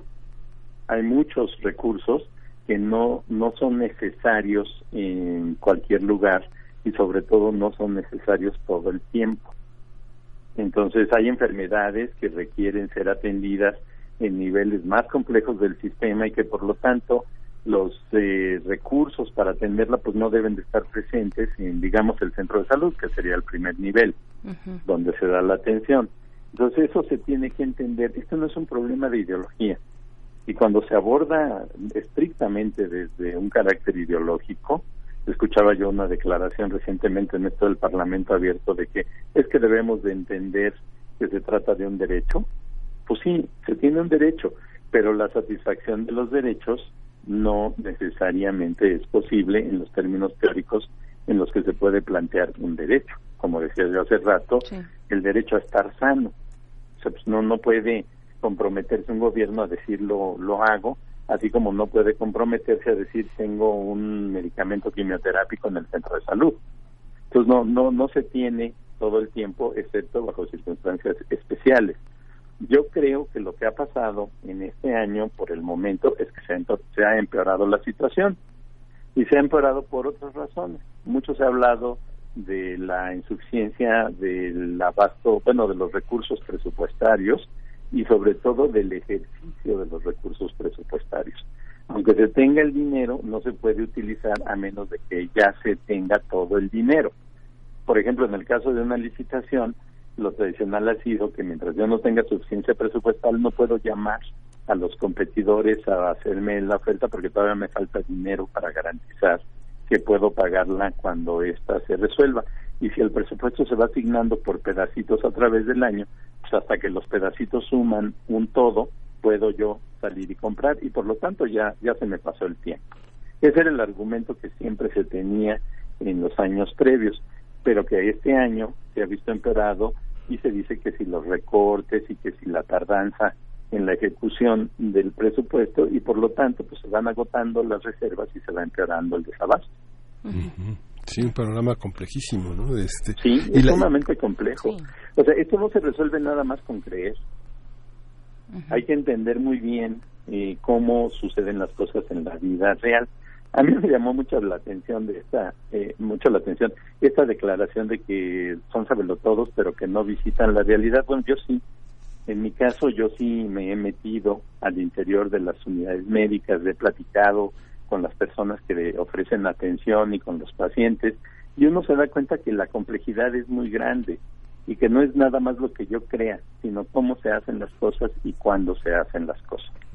Y yo creo que hay aquí algo que va al revés de la historia y al revés de las mejores experiencias. Esto es algo que Frank señaló muy recientemente, creo que acaba de publicar un nuevo artículo donde dice vamos a terminar por privatizar porque no podemos, no se pueden ofrecer servicios públicos de manera efectiva y oportuna, pues igual y pasa, igual y sí pasa, ¿eh? porque la gente cuando está enferma llega y dice, pues si no hay, me voy a otro lado. Claro, doctor. Y bueno, justo hablando de la realidad y la, y la privatización y de a dónde se dirigen las personas para pues atenderse cualquier situación, incluso bueno, de las más inmediatas tal vez, están estos consultorios eh, médicos que están anexos a, a farmacias de medicamentos similares, ¿no? Ahí es donde está yendo Sí. la gente. ¿Qué, qué, qué implica? ¿Qué, ¿Qué significa que las personas se estén atendiendo en estos lugares? ¿Qué impacto tiene, digamos, en la salud más colectiva, más en términos generales? Pues mira, en términos económicos, lo que eso significa es que pues, alguien está haciendo negocio. Eh, aunque las farmacias salen inmediatamente y lo niegan, la, los consultorios adyacentes a farmacia lo que hacen en la vida real es que fomentan el consumo de medicamentos. A las personas se les prescriben más cosas de las que realmente necesita porque pues ya están allí, pues pasen a la farmacia y compren, ¿no? O sea, la- las farmacias no tienen y mantienen estos consultorios nada más porque tienen tanta preocupación por la salud de la sociedad que quieren que haya espacios para la atención. No es cierto. Los, los, los pusieron y los mantienen porque tienen interés en hacer ventas mayores. Y por otro lado, estos consultorios están diseñados de manera tal que no hay un compromiso con todo lo que ha sucedido antes ni lo que va a suceder después. Se resuelven el motivo de consulta, pero más adelante, pues a mí que me importa. Entonces, aunque algunos de ellos dicen que están ofreciendo una especie de microseguro que uno que la gente compra cuando va al consultorio, no les interesa si el diabético una vez que va a la consulta sigue controlado. Eso ya no es un compromiso que van a asumir ellos, porque ellos no son los responsables de la atención de esa gente, nada más le ofrecen una oportunidad de consulta. Entonces, si por allí se fuera el- la, toda la, la implementación de servicios, estaríamos cometiendo un gran error. A mí me puso los pelos de punta que hace un par de años o por allí empezaron a aparecer trabajos de organizaciones privadas que decían es una magnífica oportunidad para invertir el dinero público, pagarles a los, a los consultorios adyacentes a farmacia. El problema no es que les den consulta, el problema es que se controle su nivel de salud y enfermedad. Ujú. El tema también ahí es que también uno, este, yo tenía oportunidad de recorrer muchos porque me ha dado mucha curiosidad, este, saber quiénes son, porque está lleno de jóvenes con excelentes promedios que no pasaron, este, la residencia, que están con la esperanza de aprobar el siguiente examen. Y es curioso porque, este, en ese trabajo un poco periodístico de reporteo, les, les pregunto si hay un historial, y por supuesto no hay un historial clínico. ¿Cuánto dura la entrevista? ¿Cuán- ¿Cuál es la entrevista mínima que un paciente debe de tener para tener una idea aproximada de, de cuáles son los distintos niveles de la entrevista para un médico, ¿no? hasta llegar al nivel de la exploración, por ejemplo. No lo hay, ¿no? No hay una entrevista porque no, no, no está frente a un sujeto, sino un motivo de consulta muy inmediato, como usted lo señala, y no hay manera, no hay, no hay, no hay ningún compromiso. Y la enorme frustración de muchos de estos jóvenes que tienen excelentes promedios, porque una de las características para su contratación en las farmacias es que tengan un alto promedio, pero que no han pasado la residencia, ¿no? Es, es- es, digamos, es todo una, es todo la punta de un iceberg muy complejo, ¿no? Muy, muy frustrante, muy triste de, de gente que ha invertido muchísimos años en este, en, en, en trabajar en la carrera de medicina y que no tiene oportunidades de seguir adelante porque te- tiene que cumplir con un requisito académico, ¿no? Sí, sí, Miguel, pero lo que pasa es que también tenemos otro problema en el sentido de que la educación médica está en un escenario de crisis profunda, porque los muchachos no estudian para ser médicos, ¿No? los muchachos estudian para ser especialistas Sí, sí, sí. y eso es lo que la sociedad retribuye. Entonces, pues si terminan la carrera de medicina y no entran a la residencia, pues ya se les acabó la vida, se les acabó el mundo Sí. porque no quieren ser médicos, lo que quieren ser es especialistas. Entonces dicen, como necesito hacer algo mientras entro a la especialidad, pues van y se prestan a eso y se dejan maltratar. A mí me ofende mucho pensar en que lo que puede recibir un médico en esos consultorios por dar una consulta viene siendo prácticamente la misma cantidad económica que un bolero por limpiar unos zapatos Claro, sí. y dices, bueno, y ya terminaron la carrera de medicina y ya son médicos, ya tienen título, ya tienen este, cédula profesional, pues sí, pero en términos funcionales las escuelas ni siquiera los prepararon para ser médicos. Los prepararon para competir por la por la residencia y ya está empezando a suceder desde hace años que terminan la residencia y tampoco encuentran trabajo. Sí. Porque no existen oportunidades dentro de las instituciones de salud. ¿A qué se debe todo esto? A que en realidad tenemos un exceso de profesionales y siguen entrando muchos profesionales. Aquí habría que tomar en cuenta esta declaración de que es que vamos a hacer la Universidad de la Medicina. ¿Qué es lo que quieren? ¿Quieren, de veras, se creyeron eso de que nos faltan 120 mil médicos? Ujú, es lo que ha dicho el presidente. En realidad tenemos más de los que necesitamos. 120 mil sería si nosotros calculamos que requerimos un médico por cada mil habitantes. Mm, sí, exacto. Eso es mucho más de lo que recomiendan organismos internacionales. Aquí nos lleva a otro lado que nadie discute de los problemas, cómo se contrata a esas personas para dar servicio. Nosotros contratamos bajo el viejo esquema de la plaza y el horario. Sí. Y entonces están de tal hora a tal hora y si la persona no puede ir en ese horario, pues ya no tiene servicio, a menos de que hubiera otro que toma otro turno y otro que toma otro turno. Y entonces no necesitaríamos 120 mil, sino 360 mil claro. para cubrir todos los turnos. Pero ¿quiénes son los que van a aceptar el turno vespertino o el turno nocturno? Si de hecho no lo hacen ni siquiera en los hospitales, no quieren aceptar esos turnos. Esto nos lleva a otro tema que tam- también se menciona de una manera totalmente irreflexiva desde mi punto de vista eh, en forma pública. Es decir, ah, bueno, es que ahora sí vamos a contratar a todos los que están irregulares. Les vamos a dar la base. Pues ya se les dio la base a decenas de miles en los eh, seis años previos. ¿Quiénes eran esas decenas de miles? Personas que se contrataron con dinero del Seguro Popular por honorarios profesionales, que por lo tanto, al no tener plaza, no tenían prestación. Sí. Y entonces se regularizaron. Y una vez regularizados, dijeron, mis derechos laborales me permiten decir que en lugar de estar en Tinguindín, quiero estar en la capital. Y entonces los mueven y Tinguindín se queda sin gente. Y entonces dicen, bueno, pero sigue habiendo seguro popular, pues hay que contratar otro. Y lo volvemos a contratar por honorarios profesionales porque es la única manera en la que lo puedo tener en Tinguindín. Cuando lo regularicen, sus eh, derechos le van a permitir solicitar una reubicación y otra vez se va a volver a quedar ese lugar sin personal porque nadie quiere estar en Tinguindín. Entonces una de las soluciones era pues se educa como médico a uno que haya nacido allá y que pues se quiera regresar allá para trabajar toda su vida allá. Pero esos tienen el problema de que no pasan el examen de admisión, porque ni siquiera vayan, ni siquiera llegan a la prepa los que están en esas localidades. Entonces, a lo mejor les podemos llevar la preparatoria y la universidad allá a la sierra para que allí estudien y allí se queden, pero ese es un modelo y requeriría una cantidad absurda de recursos y de todas maneras, ¿qué hacemos con los que ya tenemos? Claro. ¿no? Nos los vamos a fusilar, los vamos a mandar a que hagan otras actividades. Eso no tiene sentido. Yo creo que se necesita mucha más reflexión. Quisiera decir, a lo mejor porque además ya me extendí demasiado, No, no. que No, está lo que necesitamos es más tiempo para reflexionar y menos tiempo para declarar. Ujú. Y precisamente, doctor Malaquías, y ya para despedir esta conversación, eh, el presidente decía algo al respecto de, de estas condiciones laborales de, de los médicos. Decía que fortalecerá o privilegi- privilegiará a las personas, los médicos que decidan trabajar en estas zonas alejadas, de difícil acceso, zonas rurales tal vez, frente a los doctores eh, que, que decidan y prefieran quedarse en las ciudades, en hospitales de alta especialidad, por ejemplo, que va a ser un balance ahí y, y tal vez se le va a, a- va a tener mejor salario aquel médico que esté en una zona rural que, que pese a todas las condiciones adversas pues esté ahí atendiendo esas po- poblaciones que, que han estado desatendidas eh, desde siempre ¿no? ¿Qué, qué, qué decir de esto? ¿es posible?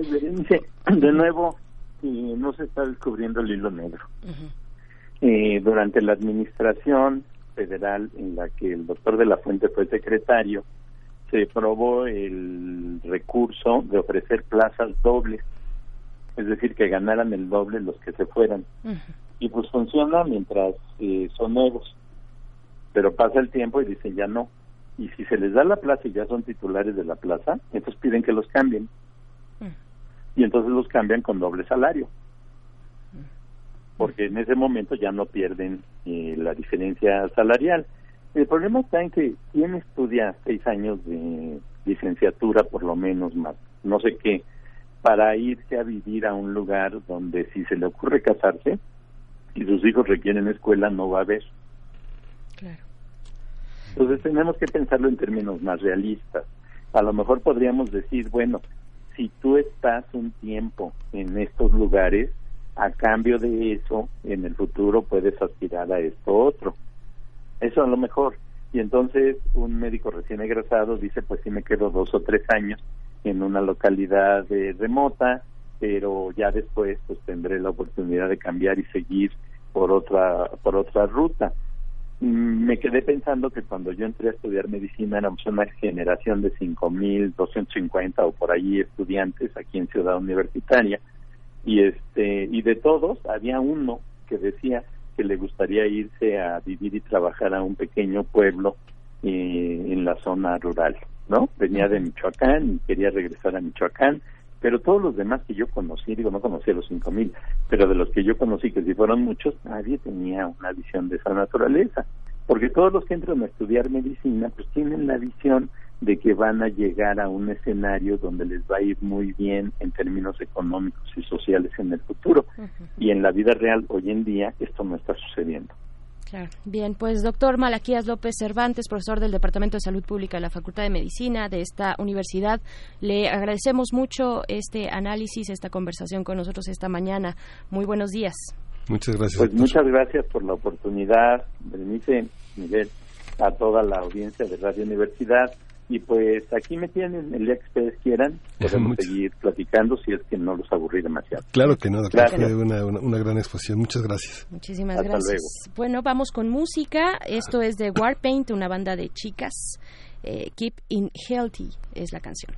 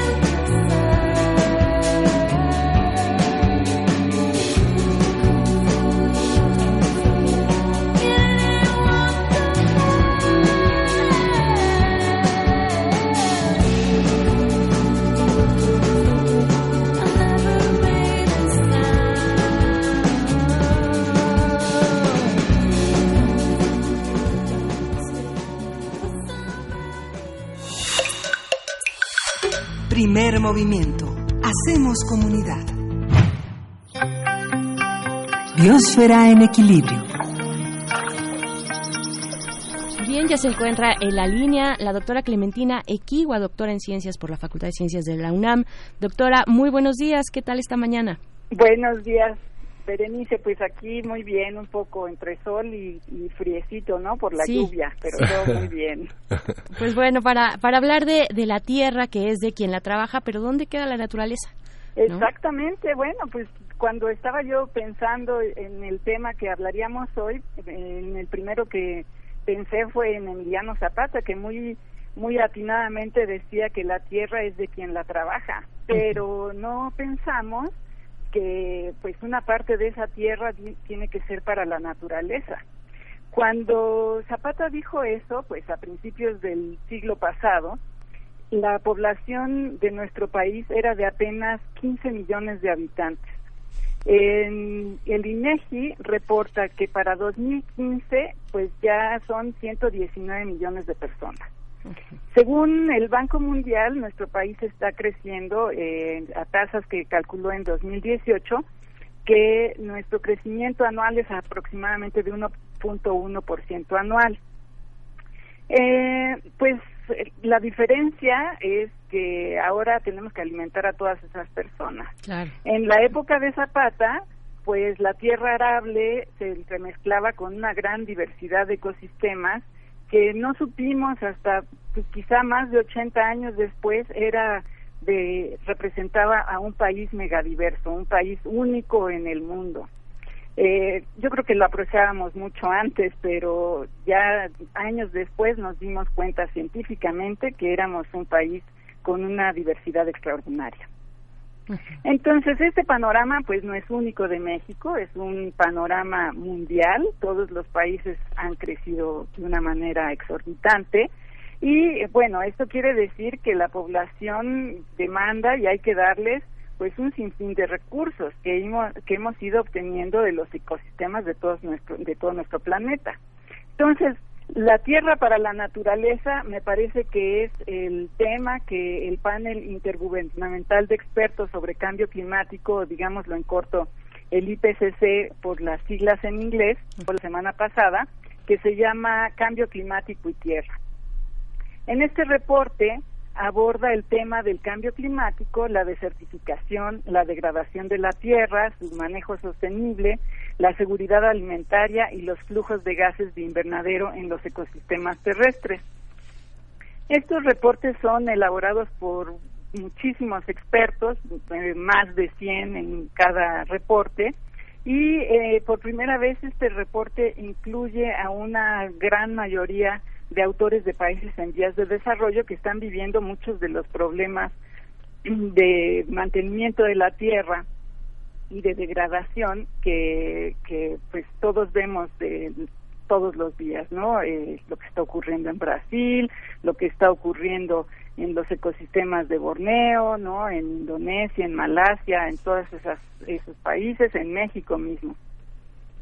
Eh, el IPCC señala que para poder atajar el cambio climático se necesita de un mejor manejo de la tierra. Eh, las disyuntivas a, las que se enfrenta la humanidad de no atacarse eh, este problema pues son son graves no en primer lugar reconoce este reporte que las tierras deben mantenerse productivas para poder alimentar a la creciente población mundial. Pero con el cambio climático como está aumentando eh, está aumentando el impacto negativo en la vegetación. Eh, sabemos que extraemos muchos recursos del planeta además los transformamos para sembrar nuestros aliment- alimentos y ahora para sembrar biocombustibles. Entonces también es un poquito eh, paradójico, ¿no? Que necesitamos tener áreas de cultivo para poder movernos, ¿no? Y producir energía. Eh, sabemos pues que todos estos eh, productos se extraen de nuestros eh, ecosistemas que también son los que capturan el carbono, que son los que de alguna manera atajarían el, el cambio climático. Entonces, pues eh, está muy bien, lo, lo sabemos, pero se nos olvida que para que el suelo y los árboles almacenen el carbono eh, de una manera eficiente, pues necesitamos tiempo. Eh, al transformar los ecosistemas, también olvidamos que la tierra, además de darnos alimentos, nos da otros servicios que los ecosistemas proveen. Eh, uno muy importante y muy obvio es el agua, pero también el aire puro, el reciclado de nutrientes y eh, pues el mantener a la misma biodiversidad. Eh, este reporte también señala que nosotros, los humanos, ya afectamos a más del 70% de la superficie de la Tierra que podemos utilizar en el planeta. Esto es eh, considerando todos los ecosistemas terrestres, digamos, y no considera los sitios con hielo. O sea, ya hemos transformado el 70% de, de esta superficie utilizable, digamos. Sí. En el boletín de prensa del IPCC, el copresidente del grupo de trabajo del grupo 2, eh, una persona que se llama Hans Otto Portner, dice que la tierra que se está utilizando, eh, la que se utiliza actualmente, ya puede, puede seguir alimentando al mundo bajo condiciones de cambio climático y abastecer biomasa para obtener energía renovable. Pero eh, él señala que es indispensable restaurar y conservar los ecosistemas que, que están asociados o que están cerquita de, de estas zonas que ya hemos transformado, eh, que es muy importante porque puede ser clave para eh, restaurar los, los que hemos dañado, eh, y eh, cuando todos estos sitios se transforman, pues se van haciendo menos productivo y se reduce la capacidad del suelo de absorber carbono.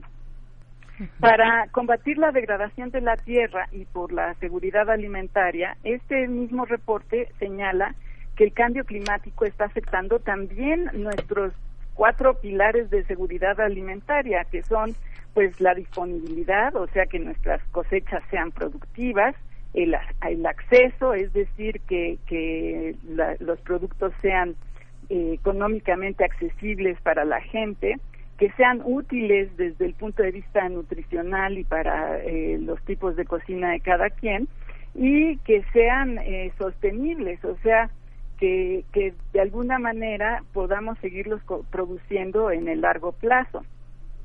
Con el aumento de la temperatura, pues esto va a disminuir y muy probablemente empecemos porque el tamaño de las cosechas eh, disminuya. Entonces, para la naturaleza es importante y, y, de llamar la atención que el IPCC por primera vez habla de que debe haber deforestación cero. Es una recomendación, a mí me parece muy importante y muy novedosa. Además, recomienda que se reforesten y se restauren los ecosistemas, eh, principalmente con especies nativas. También recomienda que se recuperen las tierras degradadas con un proceso que se llama forestación y esto se refiere a que en algunas zonas se establezcan plantaciones de árboles útiles en zonas en donde no había precisamente esa vegetación. ¿Y qué podemos hacer en casa? Bueno, pues el copresidente de la mesa de trabajo, eh, el indio Villadarsi Chupla, es un nombre muy muy complicado, muy complicado, recomienda algo que me parece muy manejable y es seleccionar alimentos que no utilicen mucha agua y tierra. Particularmente se refiere a los productos animales eh, de, de origen animal que sean producidos eh, con demasiada agua. Hay que buscar que sean producidos de manera sostenible en sistemas de bajas emisiones. Una comisión mundial sin fines de lucro eh, que se llama Eat Lancet, recomienda lo que llama una dieta planetaria, que me encanta ese título, que se refiere a que sea una dieta balanceada consumiendo principalmente productos vegetales, granos de diferentes tipos y eh, por supuesto algunos cereales. Eh, si se pueden evitar el trigo y el arroz está muy bien.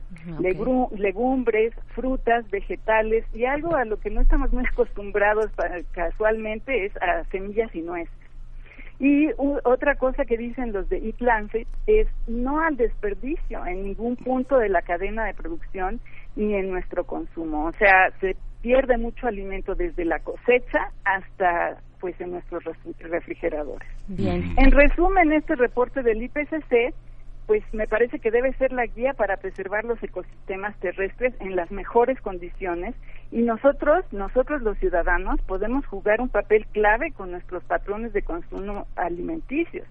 La tierra sí es de quien la trabaja y también es de la naturaleza y para eso tenemos que luchar pues cada uno desde nuestras casas. Claro, doctora Clementina Equigua, pues vaya tema, qué interesante. Ojalá podamos eh, poner en nuestras redes sociales, seguramente ya estará pronto el informe o algunos, eh, bueno, algunos medios que lo han eh, retomado y, y, encontrarlo de esa manera tal vez más accesible. Pero ahí están estas recomendaciones, la dieta planetaria, cómo nos estamos alimentando.